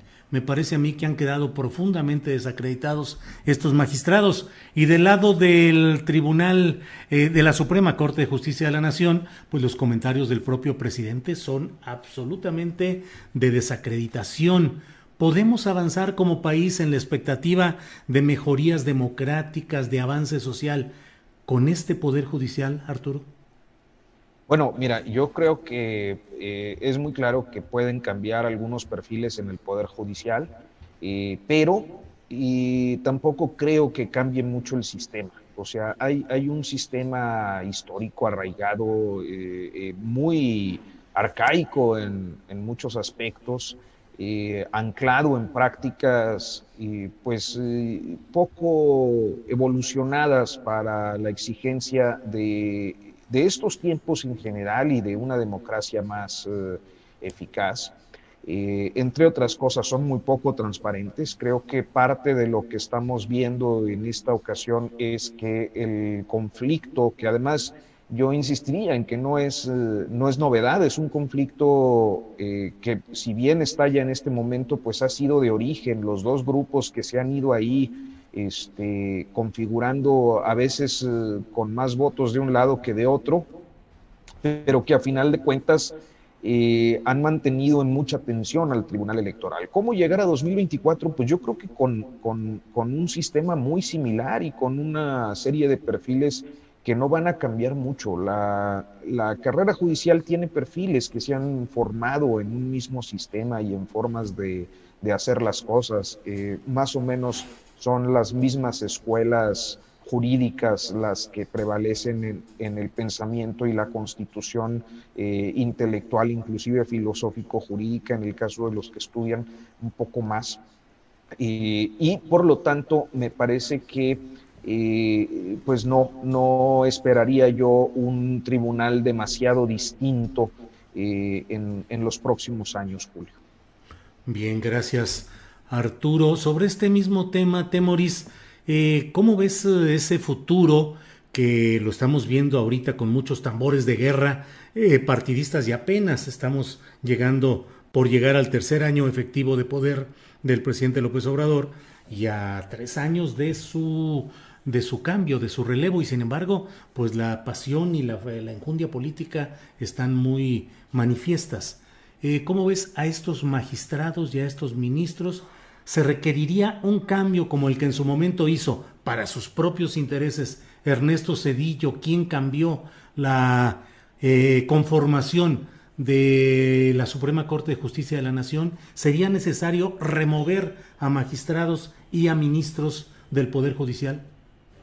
Sí, bueno, una, una ruta sería eh, que una nueva presidencia, posiblemente Otálora o alguien más, eh, pudiera generar una, pues un ambiente de tregua, de, pacificación adentro del tribunal de acuerdo para lograr dos cosas. Uno, restablecer los equilibrios internos, equilibrios que, que permitan que los distintos ministros se sientan a gusto, o al menos no arrinconados, porque mientras estén arrinconados va a haber eh, agitación eh, adentro del órgano, y también equilibrios del tribunal hacia afuera, en, la, en el sentido de que pueda recuperar una parte de confianza. No creo que, que confianza plena en esta composición pueda haber en los próximos años, pero por lo menos una parte de confianza para que los distintos eh, actores políticos eh, no sientan que el tribunal va a prevaricar en su contra, que no va a fallar intencionalmente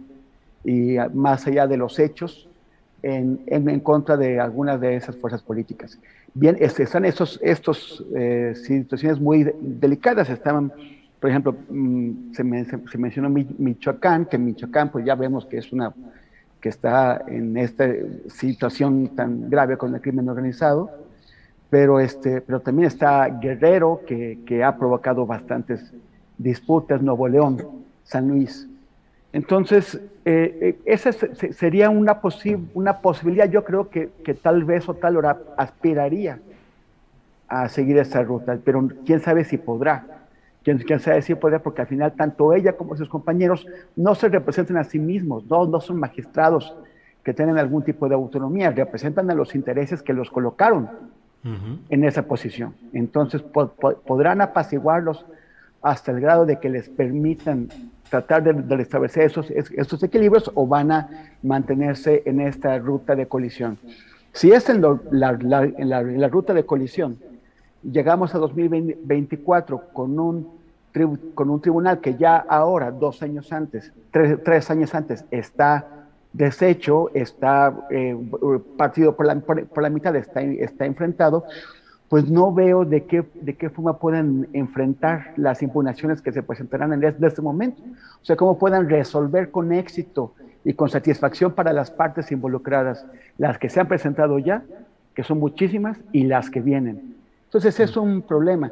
Como, como comentaba hace un rato, a mí me parece que una solución sadillista no es buena, porque no se puede eh, terminar con un órgano faccioso, eh, reemplazándolo con otro órgano faccioso. Tendría que haber un gran consenso, pero la, la, forma de allanar ese consenso sería la renuncia de los magistrados. Sin la renuncia tendría que eh, ir el Congreso a, a procesos que, que, serían muy desgastantes, que generarían, que, que, generarían un enorme conflicto y que tal vez no llegarían a nada, seguramente no llegarían a nada, porque no tienen eh, las, las mayorías en el Congreso, eh, el presidente no las, no las tiene como para poder desplazar por su cuenta a, a, los, a, los, a los, magistrados. Entonces, más, más bien, todo tendría que ser producto de un consenso de fuerzas políticas y, de, y de, la aquiescencia de los, de, los, de los magistrados para dejar sus puestos. Bien, gracias. Gracias, Temoris. Eh, Jorge, Jorge Meléndez, en diciembre de 1994, Ernesto Cedillo, que llegó a la presidencia de la República luego del asesinato de Luis Donaldo Colosio, y todavía con la fuerza y la presión de Carlos Salinas de Gortari encima de él, pero él tomó decisiones en las cuales propuso y obtuvo reformas constitucionales que hicieron que hubiese bajaran de 26 a 11 el número de ministros de la Suprema Corte de Justicia de la Nación y jubilaron a los que estaban en esa condición y entró una nueva eh, relación de ministros de la Suprema Corte de Justicia de la Nación.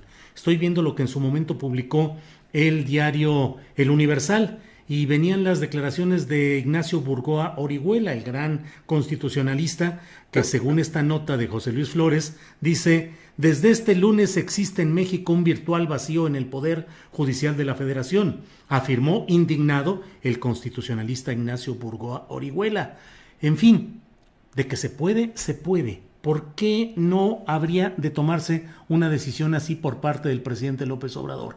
¿Temor a las reacciones? ¿Temor a acusaciones de que fuese una dictadura? ¿Qué podría suceder si el presidente López Obrador le entrara como en su momento el propio Ernesto Cedillo? Pues yo esperaría que López Obrador aprovechara estos últimos años que le quedan, que aparentemente son tres, pero son menos, porque ya que empiece, ya está a todo lo que da el rejuego político. A la señora Claudia Sheinbaum llega hasta inaugurar el jardito de Tlaquepaque y le gritan presidenta, presidenta. El señor Monreal se está moviendo por todos lados con esta eh, iniciativa para eh, que los armeros en Estados Unidos no vendan todo lo que hacen. Ya vimos como los el cártel de Jalisco Nueva Generación están armados hasta los dientes, descubren armas por aquí, por, acá, por acullá. Y el señor Monreal está también activísimo en cómo va a ser la revocación de mandato, en cómo hacer las cosas para que funcionen determinadas cuestiones de aquellas. Y yo creo que es el gran momento, curiosamente, del que el señor López Obrador diga, pues vamos a hacer algo diferente. Pero para hacer algo diferente tendría que tomar la opinión de una serie de organismos que no los han tomado, las universidades, por ejemplo, ¿no? Y hacer algo parecido, porque, bueno, acabas de decir alguien que a mí me pareció siempre detestable, el señor Ignacio Burgoa era un gran abogado, entre comillas, pero era el gran abogado defensor de los grandes intereses del país. Era el antecedente de Diego Fernández Ceballos con otro perfil y otra actitud y demás, con su puro también en la mano casi todo el tiempo, en su casa de Coyoacán, haciendo y deshaciendo y demás, defendiendo a los eh, todavía acaparadores de hectáreas de antaño que existían. Ahora ya lo que quieren es que esas hectáreas se conviertan en minería con cuestiones petroleras o energéticas. Ya no tanto la tierra, pero Bourgois era un defensor de terratenientes impresionante. Pero en fin, yo creo que sí debería de hacer eso el señor López Obrador, tomar en sus manos y hacer esa limpia que él quiere hacer en México. Él quiere, ha dicho, insistido, reiterado, que quiere hacer una limpia en México, en la justicia, en la corrupción y demás. Bueno, si el Poder Judicial no cambia de forma, de tono y de actitudes, pues esto será imposible.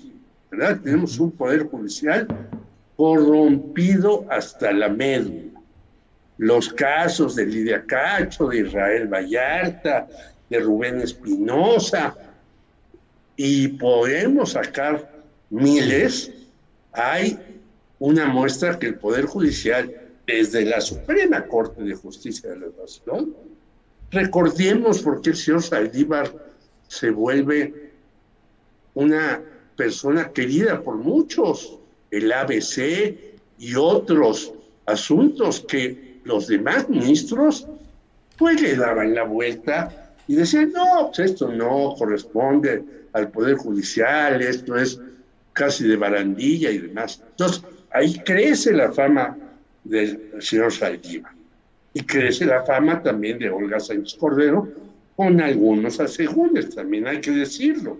No todo lo que ella dictaminó fue, desde mi juicio, correcto, sino había un conflicto de interés. Porque en la Suprema Corte hay intereses de por medio. Lo vimos con el señor Medina Mora. ¿Por qué llega un señor que fue banquero, que estuvo en el CISEN, que estaba ligado a los Estados Unidos tremendamente con ministro? Porque el señor Peña Nieto lo impone, ¿no? Entonces yo creo que habría que hacer una limpia en serio, tomando opinión de muchos que saben de esto y que están incluso fuera de los grupos políticos. Yo conozco algunos abogados que podrían tener interés en dar su opinión, ni siquiera ser ministros. Pero yo creo que para llegar a esto, el señor López Obrador tendría que hacer algo que veo que le cuesta mucho trabajo. Sentarse a dialogar con una serie de grupos y decir, ¿cómo vamos a hacer la transformación del Poder Judicial? ¿De qué manera vamos a poner límites? Desde los económicos, bueno, es increíble lo que ganan estos ministros, 400 mil pesos mensuales, más bonos en esto, aquello, demás, ya le llegan como al medio millón y aún así todavía quieren seguir por abajo de la mesa recibiendo algunas otras bonificaciones. Se necesitaría un poder judicial serio, responsable, respetuoso y también respetado por la ciudadanía. Y la única manera que la ciudadanía respete a un poder judicial es que le cumplan. Y vemos desde la delegación de donde yo vivo, aquí enfrente en Coyoacán, que llegas a poner una demanda, que llegas a poner Vemos lo que pasó en Yucatán con este muchacho que cinco policías lo violaron y lo mataron. Entonces, esto nos habla del desastre del Poder Judicial, no solamente en la Ciudad de México, sino en, en lugares donde se piensa que, que si hay un orden, en un sistema. ya no hablemos de Guanajuato, donde el señor Samarripa ya se va a aventar 20 años en el poder, ¿no? Lo cual demuestra que esto está mal por todos lados. Muy bien, Jorge, gracias. Arturo Rodríguez, Arturo, em, pues pasemos a otro tema del caleidoscopio nacional. Este tema de em, pues las amenazas contra Azucena Uresti y contra otros medios de comunicación en un video pues muy rudo y muy descriptivo atribuido a uno de los jefes de los más poderosos cárteles en México. ¿Qué opinas sobre este tema de las amenazas, de la respuesta oficial, de la postura de los propios medios de comunicación? Por favor, Arturo. Pues, a ver, nada más una acotación. Este, me, estaba acordando de eh, cuando la primera temporada del Chamuco este, siempre se utilizaban las eh, figuras que en aquel tiempo opinaban y, creo que el constitucionalista que siempre terminaba consultado era precisamente Ignacio, Ignacio Burgoa, que era una especie de, autoridad en el, en el, medio jurídico, especialmente entre constitucionalistas y me acuerdo mucho que lo, lo caricaturizaban muy chistoso y, le cambiaban la U por una I.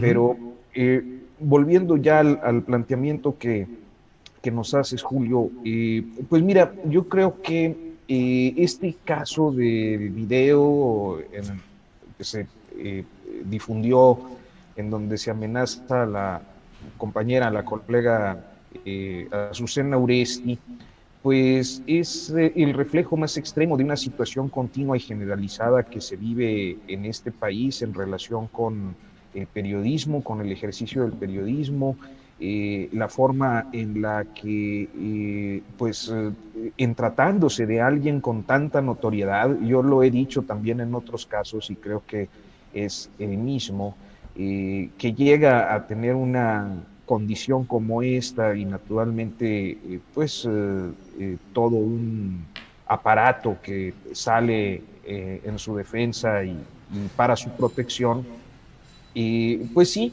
eh, es, eh, eh, digo, motivo de solidaridad preocupante, el, tono es muy violento, no solo eh, en términos del, trabajo, sino que también lo que suele ocurrirle a muchas compañeras eh, en, el ejercicio de la profesión, este sesgo sexista, particularmente de violencia machista que pues denota esta amenaza este, y que bueno, eh, eh, sí, pues no, no, no merece más que eh, pues la solidaridad y claro, la exigencia de que el Estado mexicano sea capaz de poner las condiciones para que el ejercicio del periodismo sea pleno. Creo que hay un, sesgo que como todo en este país tiende a polarizarse, pero que ha sido una insistencia de eh, organismos eh, nacionales e internacionales eh, especializados en libertad de expresión, derecho a la información, y es que pues hay que evitar la estigmatización de los, de los periodistas, algo que pues en este país ocurre sistemáticamente desde, desde hace tiempo. Y finalmente diría que quizás algo que a mí me me inquieta eh, para ser más eh, eh, específico es el hecho de que pues estas condiciones muchas veces las viven muchas colegas naturalmente con, con, otro perfil socioeconómico, con otro ámbito de exposición más limitado y hasta con otro perfil de aspecto. Y en esos casos, no solo muchos de los que hoy están saliendo oportunistamente, como es el caso de, Felipe Calderón y de eh, gente de, esa ralea, y, eh, eh, este, pues la verdad es que no solo no se solidarizaron nunca, ni se han solidarizado, sino que este, pues me parece que por eh, omisión, en ocasiones quizás hasta por acción y sobre todo por aquiescencia, han permitido que el país se convierta en el infierno que es para las y los periodistas. Bien, Arturo, muchas gracias. Temoris Greco, he leído algunos de los comentarios que has puesto en Twitter. En algunos de ellos señalas que desde luego es eh, absolutamente el respaldo y la solidaridad hacia Azucena Uresti y los compañeros que han sido amenazados en este peculiar video. Pero dices también que hay que recordar lo que sufren los periodistas en muchas regiones del país, eh, amenazados eh, a través no solo de videos, sino de acciones muy concretas en una amplia gama de ataque al gremio periodístico. Por favor, tu opinión sobre todo este tema, Temoris. Sí, es que, a ver, o sea, por un lado, en, primer lugar, insistir en esto, que, que, es muy grave la amenaza, que, que se debe tomar en serio, se la deben tomar en serio las, las, autoridades para eh, darle la, la protección necesaria, que no es fácil. O sea, ese, ese, es el mismo grupo que montó este ataque fantástico contra Omar García Harfush. O sea, realmente me, me, cuando me pongo a pensar qué opciones tiene Azucena, eh, no, no, no, sé cuántas en realidad, no son muchas porque, porque está en un verdadero peligro, porque se la pueden hacer válida con le pongan dos guaruras o diez. Y, y, eso, y, es, y es de verdad, yo, no, yo no, no, sé si va a tener que irse del país, qué, qué cosa, o aceptar la indicación que le dieron, que es de callarse. Pero, este, pero ahora también la amenaza que le hacen a Azucena eh, se la hacen como representante visual de, de, un medio de comunicación o de un conjunto de medios de comunicación. O sea, el, mensaje es muy amplio, no es solamente contra ella, es contra Milenio Televisión, contra Televisa, contra el Universal, pero sobre todo, donde se está escuchando esto de una manera muy sonora es en Michoacán, con los reporteros locales en Michoacán que saben que así son las cosas, que así suelen amenazarlos, que esas amenazas vienen acompañadas de, de, de demostraciones físicas de cómo se pueden hacer las cosas este, es en donde se dan, por ejemplo, eh, los, los tableos, que esa es una cosa que, que muchas personas en el gremio prefieren no hablar de ellas porque es, es doloroso, pero está ahí. El tableo son secuestros que se hacen, levantones de, periodistas, que a veces puede ser un periodista, pero me, tocó conocer un caso en el sur de, Tamaulipas, donde hubo un cambio de fuerzas y hubo un cambio de, la persona que, que dominaba ahí, y para demostrar quién mandaba, eh, levantó a, la mitad del gremio y a todos les dieron eh, tablazos, que les, les, dan con unas tablas grandes en las nalgas desnudas, y las tablas tienen hoyos para que agarren más vuelo a la hora de, dar el trancazo. O sea, es una práctica muy común. Y, bueno, pues eh, en Michoacán oyeron eso. O sea, tal, tal, o sea tal vez los medios de la Ciudad de México pueden tomar posturas de protección bastante más eficaces que las que puede tomar un periodista de la piedad o, un periodista de, de, de Apatzingán. Temoris, leo en tu propio en tu propia cuenta de Twitter una persona que te pregunta qué sucedió, por qué se llegó ahora a amenazar a una figura relevante del periodismo en la Ciudad de México, donde pues este tipo de amenazas no llegaban o no eran comunes. ¿Qué, qué sucede?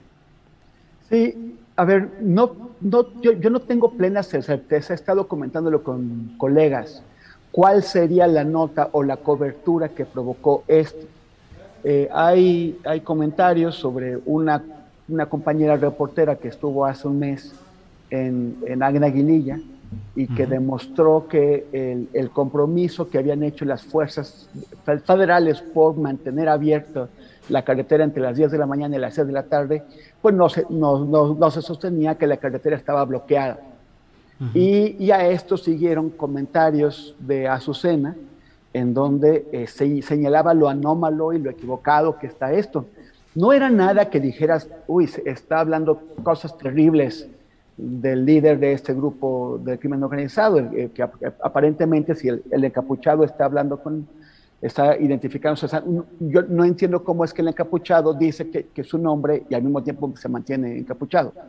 Pero si es efectivamente el Mencho, pues ella se refería a, o sea, no, no, no personalmente a él, sino a, a, la, a la, situación gravísima que viven allá. Han tenido una cobertura constante sobre lo que ocurre en Aguililla y en, y en, esa zona y Azucena ha hecho comentarios. Pero así, eh, eh, o sea, lo que, lo que insisto es, esa es una amenaza contra el periodismo en general, personalizada en Azucena, pero realmente ya cualquier medio de comunicación nacional y sobre todo los locales ya saben qué tan calientes están las cosas y que no van ellos a tomar el riesgo de que les apliquen a ellos la amenaza que le hicieron a otra persona. O sea, esto va a, funcionar como un silenciamiento generalizado de la prensa nacional, pero sobre todo de la prensa local, que la prensa local sabe que sí cumplen esas amenazas. Sí.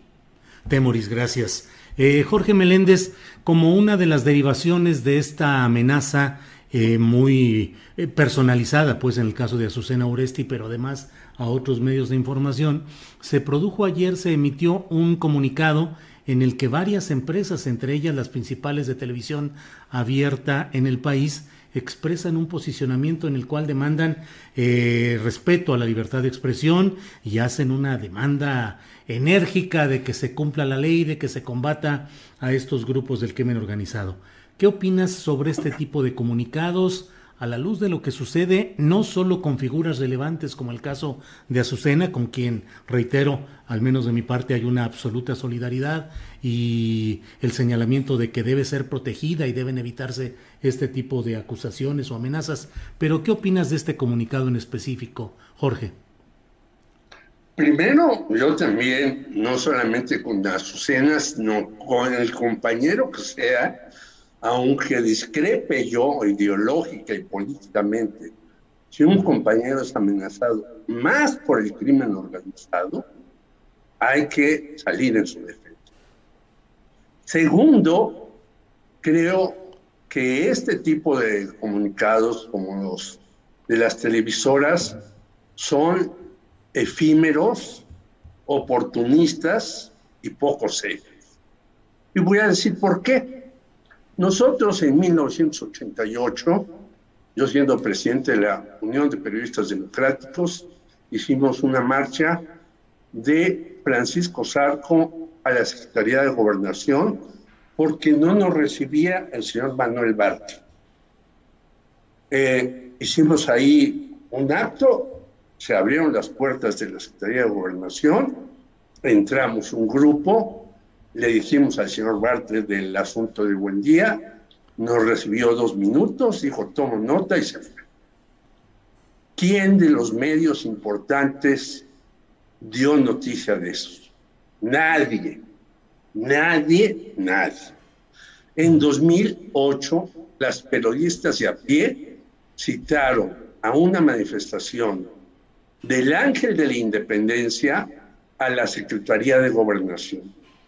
Fuimos alrededor de 2.000 personas. A mí me fascinó porque en la UPD, si éramos 150 o 100 o 80, no me acuerdo, éramos muchísimos, ¿no? Y entonces yo dije, Dios mío, aunque no soy creyente, sí existes tú y sí existe la solidaridad de los periodistas.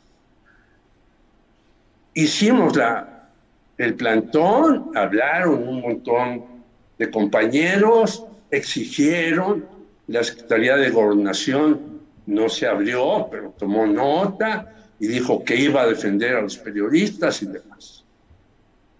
Ahora ya hubo una respuesta del señor Jesús Ramírez Cuevas diciendo, vamos a defender a los periodistas, vamos a proteger la libertad.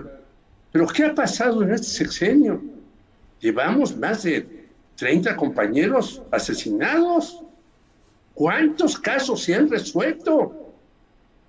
Y como decía de Morris, yo me acuerdo muy bien de una frase de Manuel Buendía.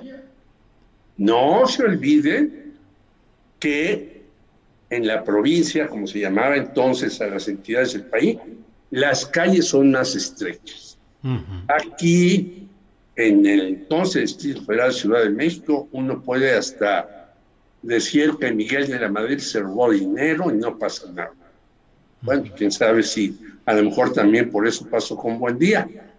Pero allá, si uno dice que el presidente municipal va mal peinado a un acto, puede ser objeto de represalias y represalias incluso gravísimas. Los medios han hecho, cuando menos lo que yo he visto, en Milenio, en Televisa y demás, un exhorto, defendemos a nuestros compañeros de los medios. Y a los demás, pues hay que se defiendan ellos solos, porque nosotros no estamos dándoles cierto tipo de eh, dinero. Bueno, los medios no tienen protocolos de defensa de los periodistas. No tienen seguro de vida a los periodistas. No tienen contratos permanentes los periodistas. Los grandes medios, estos que están ahora escandalizados de esto, no tienen apoyo para otros periodistas. ¿De qué se trata entonces? Yo pues digo, habría que hacer un acto multitudinario quienes estamos en una corriente, quienes están en otra, y exigir que haya esto. Pero seguimos en un sistema de periodismo que yo defiendo a los míos y los de enfrente son malísimos porque hacen las cosas.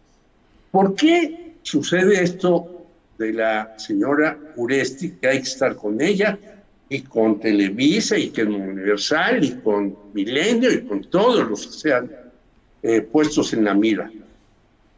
Porque este cártel ya sabe que puede hacer lo que le da la gana, no solamente lo de Omar García Harfuch, ya tiró helicópteros del gobierno federal, ya tomó carreteras, ya impuso su ley en muchos lugares, ya aparece hasta desembosados, señores en tanquetas y con armas que venden en Estados Unidos, que ahora se quejan los estadounidenses de por qué este reclamo del gobierno mexicano. Además. No, hay que ir poniendo orden en muchas cosas, y como en el Poder Judicial, entre los narcotraficantes y los medios.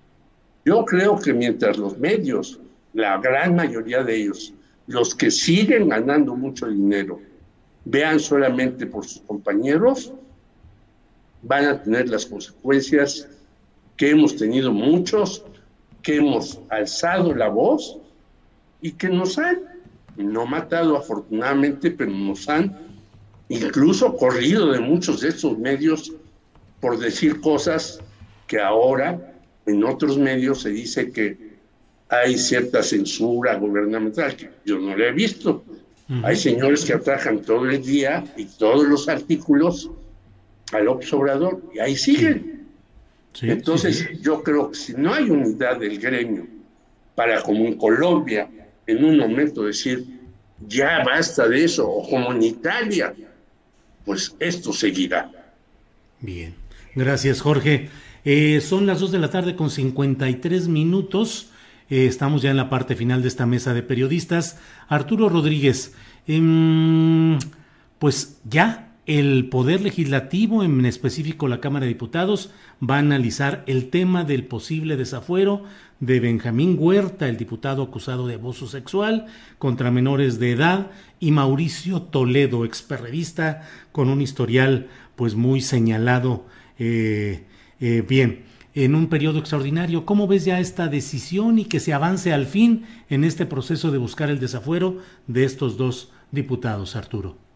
Pues mira, eh, me parece bien, me parece que finalmente el jalón de orejas que desde el Poder Ejecutivo se le hizo a Ricardo Monreal por interpósita persona, es decir, por, eh, eh, por hmm. Alejandro Encinas, hmm. surtió efecto, porque se habían dilatado las cosas a través de estas semanas, meses, eh, debido a los conflictos facciosos de la llamada cuarta transformación, es decir, eh, el PT y un sector de, Morena eh. Morena de inmediato aceptó no solo la expulsión, sino el procedimiento de desafuero sobre uno de sus miembros, que era el caso de, Saúl Huerta, este tipejo acusado de pues, abuso sexual de menores.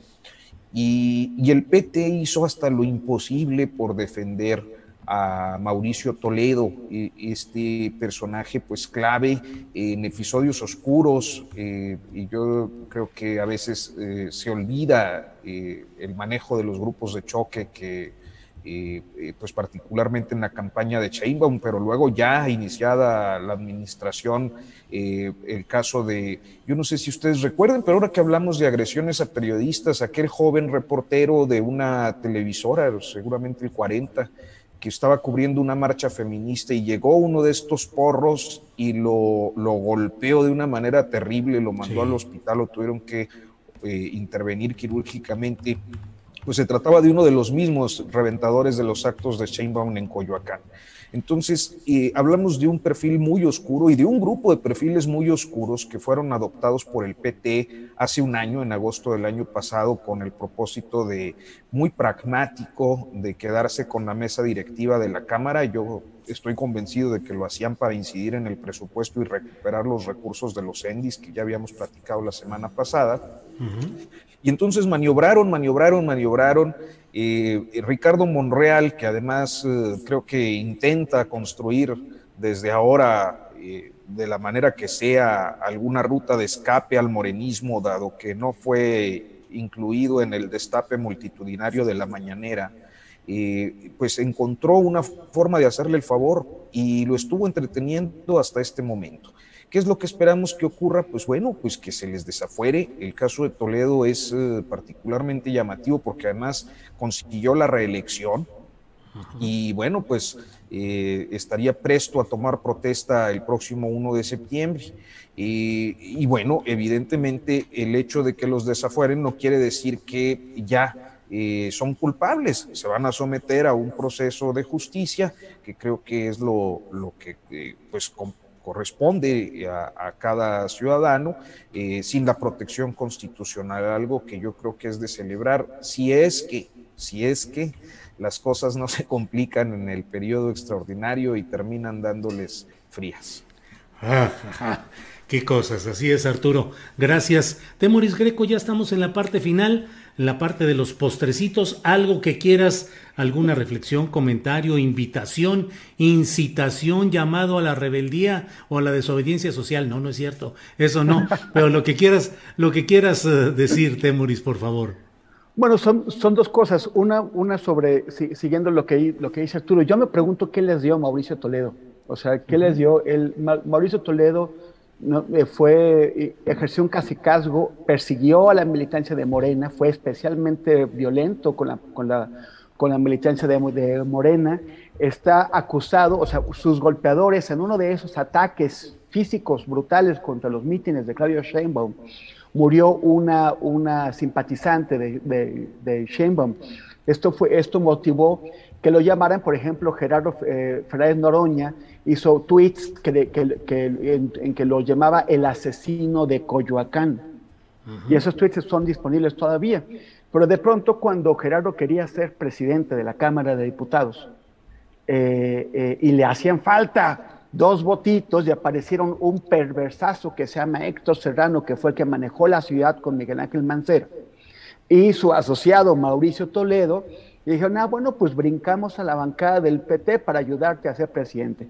La maniobra fracasó, pero Toledo y Serrano obtuvieron a cambio protección política. Como tú sabes, Serrano se fue a San Luis, donde está ahora con, el, con, el, gobernador, con, Ricardo Gallardo, el, el gobernador nuevo, y Mauricio Toledo fue incorporado al PT, fue incorporado a la dirección del PT, y no solamente lo incorporaron a la dirección, sino que le dieron una candidatura en un distrito seguro, un distrito que iban a ganar sí o sí, para, sobre todo con el objeto de, que, de garantizarle el fuero y salvarlo de estos procesos.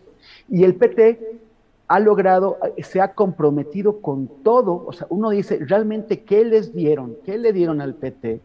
¿Qué, le dieron a esa gente que, lo ha, que ha intervenido? Porque ya la maniobra de hacer presidente a Gerardo ya fracasó, eso ya quedó el año pasado, ya, ya, ya, ya es agua pasada. ¿Por qué lo siguen defendiendo? ¿Qué beneficios siguen recibiendo de Mauricio Toledo? Que el PT y parte de la bancada de Morena han hecho tantas cosas, han hecho el ridículo, se han permitido ser exhibidos en público defendiendo a un presunto delincuente como es ese y a, un, y a un, presunto eh, violador como es Saúl, Saúl eh, Huerta. Entonces a mí me parece que son cosas que todavía tenemos que, descubrir. Y, y, el, y, el, otro comentario tiene que ver con lo que estaba comentando Jorge, que le preguntaste el tema del despegado de los medios. El despegado anterior que vimos ante un, ante un hecho de, violencia contra periodistas se dio en, en, junio de 2017. Fue un mes después del asesinato de Javier Valdés. Y, y ellos respondieron, o sea, también un conjunto de medios, de, de empresas grandes, respondieron eh, muy indignados y, diciendo que la culpa de la violencia contra los periodistas la, tiene el crimen organizado, que es lo mismo que sostienen ahora. Y, no, y, el, tema es que ese enfoque olvida que los mayores agresores a periodistas suelen venir de poderes institucionales, de, de poderes del Estado, locales estatales y, federales, y también de gente que no necesariamente está haciendo narcotráfico, sino que están haciendo otro tipo de actividades ilegales. Y como decía Jorge, y a mí me parece que hay que enfatizar, si quisieran ayudar de verdad a los periodistas que trabajan para ellos, podrían empezar por darles buenos salarios, podrían empezar por darles seguros de vida, podrían empezar por darles protección, por ejemplo, a aquellos periodistas que están yendo a hacer coberturas de riesgo, podrían darles los elementos para que estén protegidos.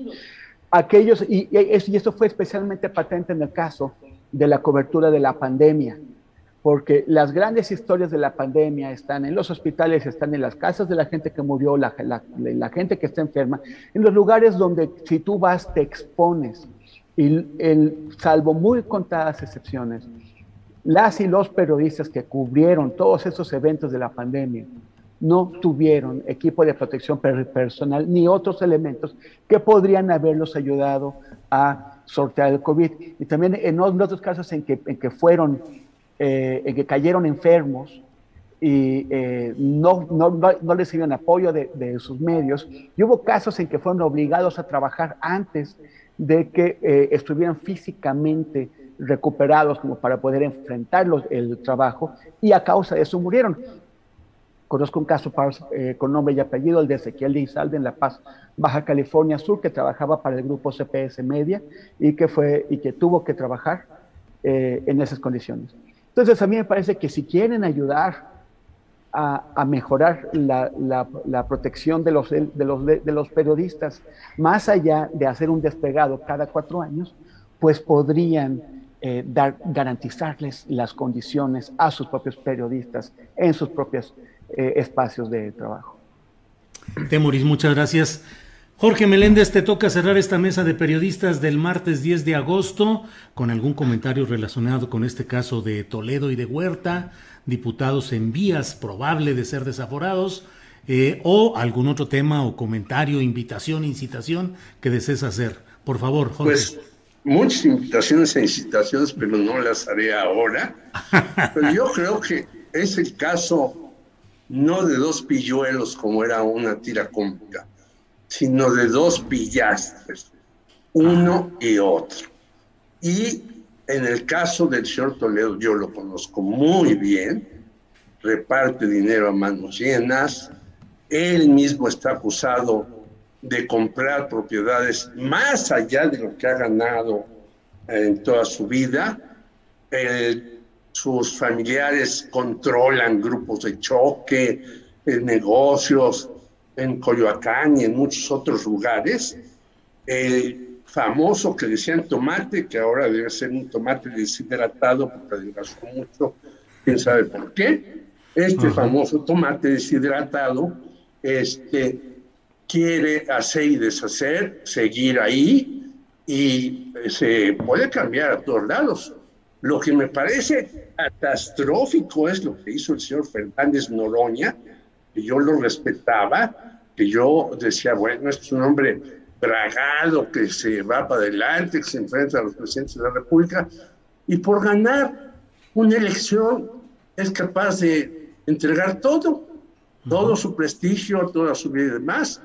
Y yo creo que no está consolidado el desaforo de estos dos señores y he leído que hasta panistas defienden al, al famosísimo extomate. Yo digo, Dios mío, pero ¿cómo el PAN defendiendo a un sujeto que está acusado de todo, de todo y sin medida como si fuera un comercial? Por lo tanto, yo creo que el señor Monreal ha jugado con esto, va la quinta. Dicen que no hay quinto malo, ojalá sea así, pero creo que hay que decirles a estos señores, ya basta. Hay que eh, tratar de que vayan ante la justicia, no sé hasta dónde, porque eh, el señor de Puebla ya está fuera de la jugada, pero el señor Tomatillo, porque ya no es un tomate, es un tomatillo más delgado, eh, puede tener fueron nuevamente porque ganó su eh, diputación por Puebla, de donde no creo conozca más que los camotes, si acaso. Por lo tanto, eh, creo que harán bien en ponerlos en orden, sí se puede, ojalá se pueda, lo dudo, porque el señor Monreal parece que pues no manda a votar a, a sus paisanos cuando hay que votar, pero sí sabe hacer maniobras aquí, allá y acullá. Y ojalá estos dos señores queden en orden y no sean nuevamente partícipes de una cámara o de un fuero. Muy bien, Jorge, muchas gracias. Arturo Rodríguez, eh, gracias por esta ocasión, por tu participación. Buenas tardes. A ver, Notas sin pauta que va creciendo y que tiene mucha programación y muchas cosas interesantes y a leerte una vez a la semana en tu columna del Heraldo de México. Arturo, como siempre, muchas gracias. Hombre, gracias a ti, Julio, por la generosidad del espacio. Buenas tardes. Buenas tardes. Eh, Temuris Greco, muchas gracias y a seguir galopando en estos asuntos periodísticos en los cuales tienes libros, documentales y una amplia experiencia. Así es que, Temuris, gracias por esta ocasión y buenas tardes.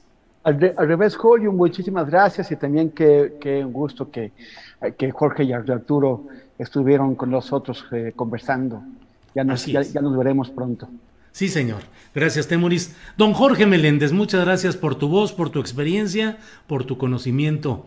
Gracias y nos esperemos. No, pues, el agradecido soy yo por estar con estos compañeros tan importantes y realmente documentados y gracias a ti por hacer este esfuerzo que es importante en este país donde la información hay que decirlo, hay que buscarla con lupa porque no en todos lados existe, ni en los que hoy se quejan de que los atacan y que los van a censurar y que no les dan publicidad. Bueno, cuando uno, yo estuve en varios de esos medios, me corrieron a las primeras de cambio. Así es que gracias por la posibilidad de decir lo que uno piensa, siente y cree en ello. Gracias Julio, gracias a mis compañeros y a toda la audiencia. Muy bien, muchas gracias a los tres y espero vernos pronto. Muchas gracias, buenas tardes. Bien, pues esta ha sido la mesa de periodistas del martes 10 de agosto. Tenemos información relevante de lo que ha estado sucediendo en estas horas. Eh, así es que en unos segunditos regresamos ya con Adriana Buentello, nuestra compañera que produce este programa eh, y que co-conduce eh, segmentos de esta misma programación. Así es que en cuanto esté Adriana Buentello, que creo que ya está casi a punto de 3, 2, 1 y fuera, ya está ahí Adriana Buentello. Adriana, ¿cómo te fue de cumpleaños, caray? Toda la cuenta de Twitter estaba llena de comentarios y felicitaciones y todo, Adriana. Sí, sobre todo que yo soy, yo soy como, como este, bueno, no sé si muy discreta, pero soy como, me escondo mucho, entonces todo fue culpa de Taylor. Sí, sí, sí, Taylor tuvo la culpa. Sí, pero muchas gracias, muy apapachada y este, muchas gracias a todos por, por sus mensajes. Este, pues muy contenta, muy contenta y la verdad, pues muy privilegiada, Julio, pues de estar con ustedes, de estar en este proyecto, con, coincido con lo que dice nuestro querido colega Jorge Meléndez, que la información pues hay que buscarla con lupa, sobre todo la cuestión ética en, en el tratamiento periodístico. Y es un placer estar, estar en este espacio y, y, pues qué mejor regalo que, que, estar aquí contigo, Julio. Y pues cerramos con mucha información. Todavía quedamos pues con algunos temas pendientes de la propia conferencia mañanera, Julio. El canciller Marcelo Ebrard dijo que se han recibido en total de 90 millones de dosis de la vacuna contra COVID-19 y a finales de agosto se estima llegar a las 100 millones de dosis. Reveló que durante la llamada telefónica entre el presidente y la vicepresidenta de Estados Unidos, Kamala Harris, eh, se acordó que dicho país enviará a México 3.5 millones de dosis de la vacuna moderna y 5 millones de AstraZeneca. Vamos a escuchar. Se, se comentó ayer que México recibirá o va a enviar eh, Estados Unidos a México tres millones y medio de dosis de la vacuna de Moderna, que por cierto ya fue o está por ser validada por COFEPRIS, eh, y hasta cinco millones de dosis de la vacuna de AstraZeneca Oxford. Este, este, este envío, que será en las próximas semanas, va a complementar de manera importante el esfuerzo que estamos haciendo aquí en México. Agradecemos profundamente esta muestra de que constata cuál es la relación entre los dos países. Esta gestión la encabezó el presidente López Obrador desde que vino la vicepresidenta Harris, que le comentó el presidente que para México era primordial esto, el poder acceder no solo a más vacunas de AstraZeneca, que como saben ustedes ya en México se está usando de manera muy amplia, sino también porque nos interesa la vacuna moderna que es parecida o similar en tecnología a la que tiene Pfizer. Y también eh, el canciller dio a conocer que hoy se dará una reunión eh, con Jake Sullivan, asesor de, del presidente de Estados Unidos, Joe Biden, y con el secretario de Seguridad Nacional, Alejandro Mayorkas, para hablar de las vacunas, la frontera de México con Estados Unidos y la migración. Aquí también actualizándoles que ya llegó esta delegación y ya fue recibida por el canciller Marcelo Ebrard. Vamos a escuchar. Hoy va a haber una, una reunión con varios funcionarios de Estados Unidos. Tenemos una visita que encabeza Jake Sullivan y va a venir también el secretario Mallorcas, eh, Juan González, como ustedes saben, vinieron hace poco a México, luego nosotros los visitamos en Washington, ahora ellos vienen a México. Eh, son muy frecuentes estas reuniones y hay varios temas que estamos comentando con ellos eh, que tienen que ver, entre otros, con las vacunas y la cuestión de la frontera México-Estados Unidos. Entonces, no es usual que haya un contacto tan frecuente, pero lo vemos muy positivo porque habla de la intensidad y capacidad del diálogo entre los dos países. Entonces se va a tocar también ese tema de la migración, la estrategia que Estados Unidos plantea, lo que México piensa. Eh, luego, el otro tema también que muy importante tiene que ver con la frontera, porque México ya, como ustedes saben, se ha venido informando aquí en, en la mañanera, tuvo un avance muy importante en la vacunación en toda la frontera norte y vamos a dialogar con el secretario Mallorcas, que es quien tiene a cargo este tema, para ver cuándo podemos eh, reabrir lo que son las actividades que ellos consideran que no son esenciales, eh, reabrir a una actividad o un flujo normal, eso es lo que se quiere hoy también conocer, ya se tuvo una reunión, hoy vendría siendo pues una reunión más, pero vamos a ver qué es lo que nos dicen. Eh, otro tema que se va a tratar muy relevante, que el señor presidente ha estado insistiendo en él, es que se retome el diálogo económico de alto nivel entre México y Estados Unidos. La Suprema Corte de Justicia de la Nación rechazó suspender el desafuero del gobernador de Tamaulipas, Francisco Javier García Cabeza de Vaca, quien es investigado por delincuencia organizada y lavado de dinero. Sin embargo, el gobernador García Cabeza de Vaca sigue protegido contra acciones penales porque el Congreso de Tamaulipas no aprobó su desafuero. Y también en la conferencia mañanera sobre las amenazas del cártel Jalisco Nueva Generación contra la periodista Azucena Oresti, el presidente las reprobó, expresó su solidaridad y le dijo a la periodista que no está sola. También dio a conocer que instruyó al subsecretario Alejandro Encinas a atender el caso, por lo que ya se estableció un mecanismo de protección. Escuchemos. Quiero expresar mi solidaridad con la periodista Azucena Uresti por la amenaza que recibió de eh, una de las organizaciones de la delincuencia.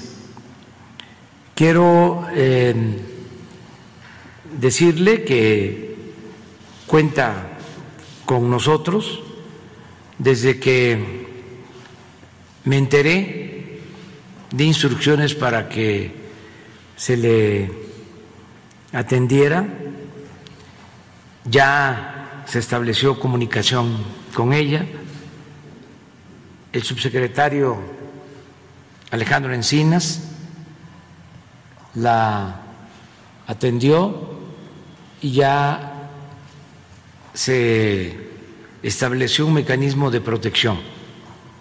Repruebo completamente esas amenazas, no eh, admitimos que se actúe de esa forma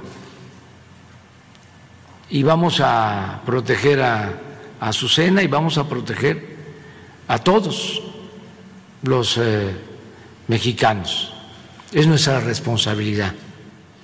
Vamos a estar junto a ella, apoyándola, protegiéndola.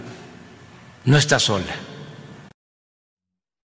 El Tribunal Electoral validó el triunfo del gobernador electo de Michoacán, Alfredo Ramírez Bedoya, quien asumirá el cargo el primero de octubre próximo. Y esta mañana, el gobernador electo dijo que antes de irse el gobernador en funciones, Silvano Aureoles, pretende vender bienes que son parte del patrimonio público del pueblo michoacano. Indicó que no lo va a permitir y que su gobierno perseguirá por corrupción a quien venda, pero también a quien compre esos inmuebles. Vamos a escuchar. Faltan poquito más de 45 días para que el gobierno de Silvano Aureoles concluya. y están poniendo a venta patrimonio estatal. De entrada eso ya tiene tufo de corrupción. Ustedes que son medios de comunicación, eh, pregúntenle a los michoacanos qué opinan. ¿Para qué van a usar el dinero de esos bienes inmuebles? ¿Viajes a Europa? ¿Gasto corriente? ¿Van a vender terrenos para pagarle el salario a los diputados locales? Es decir, no tiene sentido vender bienes patrimoniales para gasto corriente. Es más, eso es ilegal. Y un día antes de convocar al jurado de procedencia de la Cámara de Diputados para discutir y votar su desafuero, el diputado del Partido del Trabajo, Mauricio Toledo, acusado por enriquecimiento ilícito, se declaró inocente a través de una carta denuncia una vendetta política por parte de quienes gobiernan la Ciudad de México para llevar a cabo un juicio no legal, sino político. Y en esta conferencia mañanera de hoy, en el Pulso de la Salud, el subsecretario Hugo López Gatel expuso que se han aplicado en el país más de 73 millones de dosis de la vacuna y corresponden al 57% eh, de la población mayor de 18 años ya estaría protegida el 54% con esquemas completos. También hizo un llamado a las mujeres embarazadas a vacunarse, ya que dio a conocer que sí hay mayor riesgo de complicaciones por eh, la COVID-19 y afirmó que las vacunas son seguras tanto para las mujeres como para el bebé en formación. Escuchemos. Eh, llevamos ya en este momento prácticamente 73 millones de dosis aplicadas. Esto corresponde a 51.4 millones de personas adultas que han sido vacunadas y por lo tanto 57% de la población adulta ya está protegida. La 54% mm, son esquemas ya completos, tienen las dos dosis o la única dosis en los esquemas de una dosis y 46% son esquemas de reciente inicio. Lo que se puede notar es un gran entusiasmo, una gran afluencia de las personas de 30 a 39 años y también de 18 en adelante, 18, 18 a 29 años, que representan el grupo de edad o los grupos de edad de las personas adultas de mayor eh, número. Y esto es muy alentador. Pero seguimos haciendo un llamado a que aquellas personas adultas de cualquier edad que no se hayan vacunado se vacunen. Y el llamado especial que hacemos hoy es a las mujeres embarazadas. Desde hace varias eh, semanas, meses, concretamente el 11 de mayo, abrimos la vacunación a personas, a mujeres embarazadas, precisamente porque se reconoce en México, se identificó también en otros países del mundo un mayor riesgo de complicaciones por COVID-19 en mujeres embarazadas. Y las vacunas son seguras, son seguras para la mujer embarazada, son seguras para el niño o niña en formación. Y la secretaria general del sindicato de Notimex, Adriana Urrea, dio a conocer que Eduardo Martínez, el editor de fotografía de la subdirección de la agencia, agredió físicamente a un reportero en huelga. Urrea señaló que se trata de gente enviada por San Juana Martínez, la directora de Notimex. Vamos a escuchar. Isaías, no, no debiste haber pasado, no estás autorizado, ¿no? Ven, escrolear la huelga. Ya vendieron su dignidad, ya no tienen nada que hacer. Eduardo Martínez Santana, también subdirector de fotografía. Nos responsabilizamos de cualquier intento de, de, la, de, la, extracción de documentos, del robo de cualquier tipo de, material. A los dos. Lo venimos documentando para que quede pasado. Y está agrediendo. Está agrediendo a un compañero. Vienen a agredir a los compañeros en huelga. Están agrediendo. Julio, pues esto es algo de lo más relevante de las últimas horas.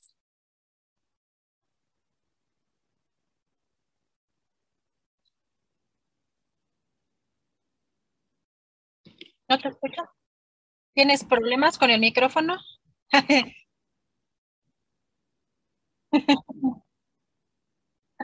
Te están censurando.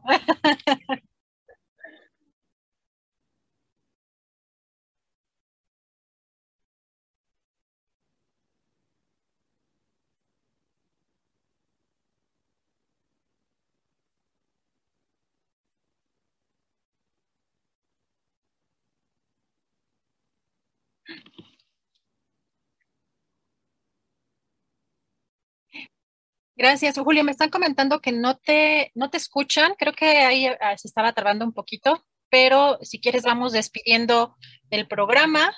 Este, si te parece bien, Julio, nos vamos despidiendo y pues nos vemos el día de mañana. Para que te enteres del próximo noticiero, suscríbete y dale follow en Apple, Spotify, Amazon Music, Google o donde sea que escuches podcast te invitamos a visitar nuestra página julioastillero.com. When you make decisions for your company, you look for the no-brainers. And if you have a lot of mailing to do, stamps.com is the ultimate no-brainer. It streamlines your processes to make your business more efficient, which makes you less busy. Mail checks, invoices, legal documents, and everything you need to keep your business running with stamps.com. Seamlessly connect with every major marketplace and shopping cart. Schedule package pickups and see your cheapest and fastest shipping options from different carriers. With rates up to 89% off USPS and UPS rates. And with the Stamps.com mobile app, you can take care of mailing and shipping wherever you are. Make the same no brainer decision as over 1 million other businesses with Stamps.com. Sign up with Code PROGRAM for a four week trial plus free postage and a free digital scale. No long term commitments or contracts. That's stamps.com. Code Program. ¿Te preocupas por tu familia? Entonces, ¿por qué darles solo huevos ordinarios cuando pueden disfrutar de lo mejor? Eggland's Best, los únicos huevos con ese delicioso sabor fresco de granja, además de la mejor nutrición, como 6 veces más vitamina D, 10 veces más vitamina E y 25% menos de grasa saturada que los huevos regulares, además de muchos otros nutrientes importantes. Así que, dales los mejores huevos. Eggland's Best, mejor sabor, mejor nutrición, mejores huevos. Para que te enteres del próximo noticiero, suscríbete y dale follow en Apple, Spotify, Amazon Music, Google o donde sea que escuches podcast. Te invitamos a visitar nuestra página julioastillero.com.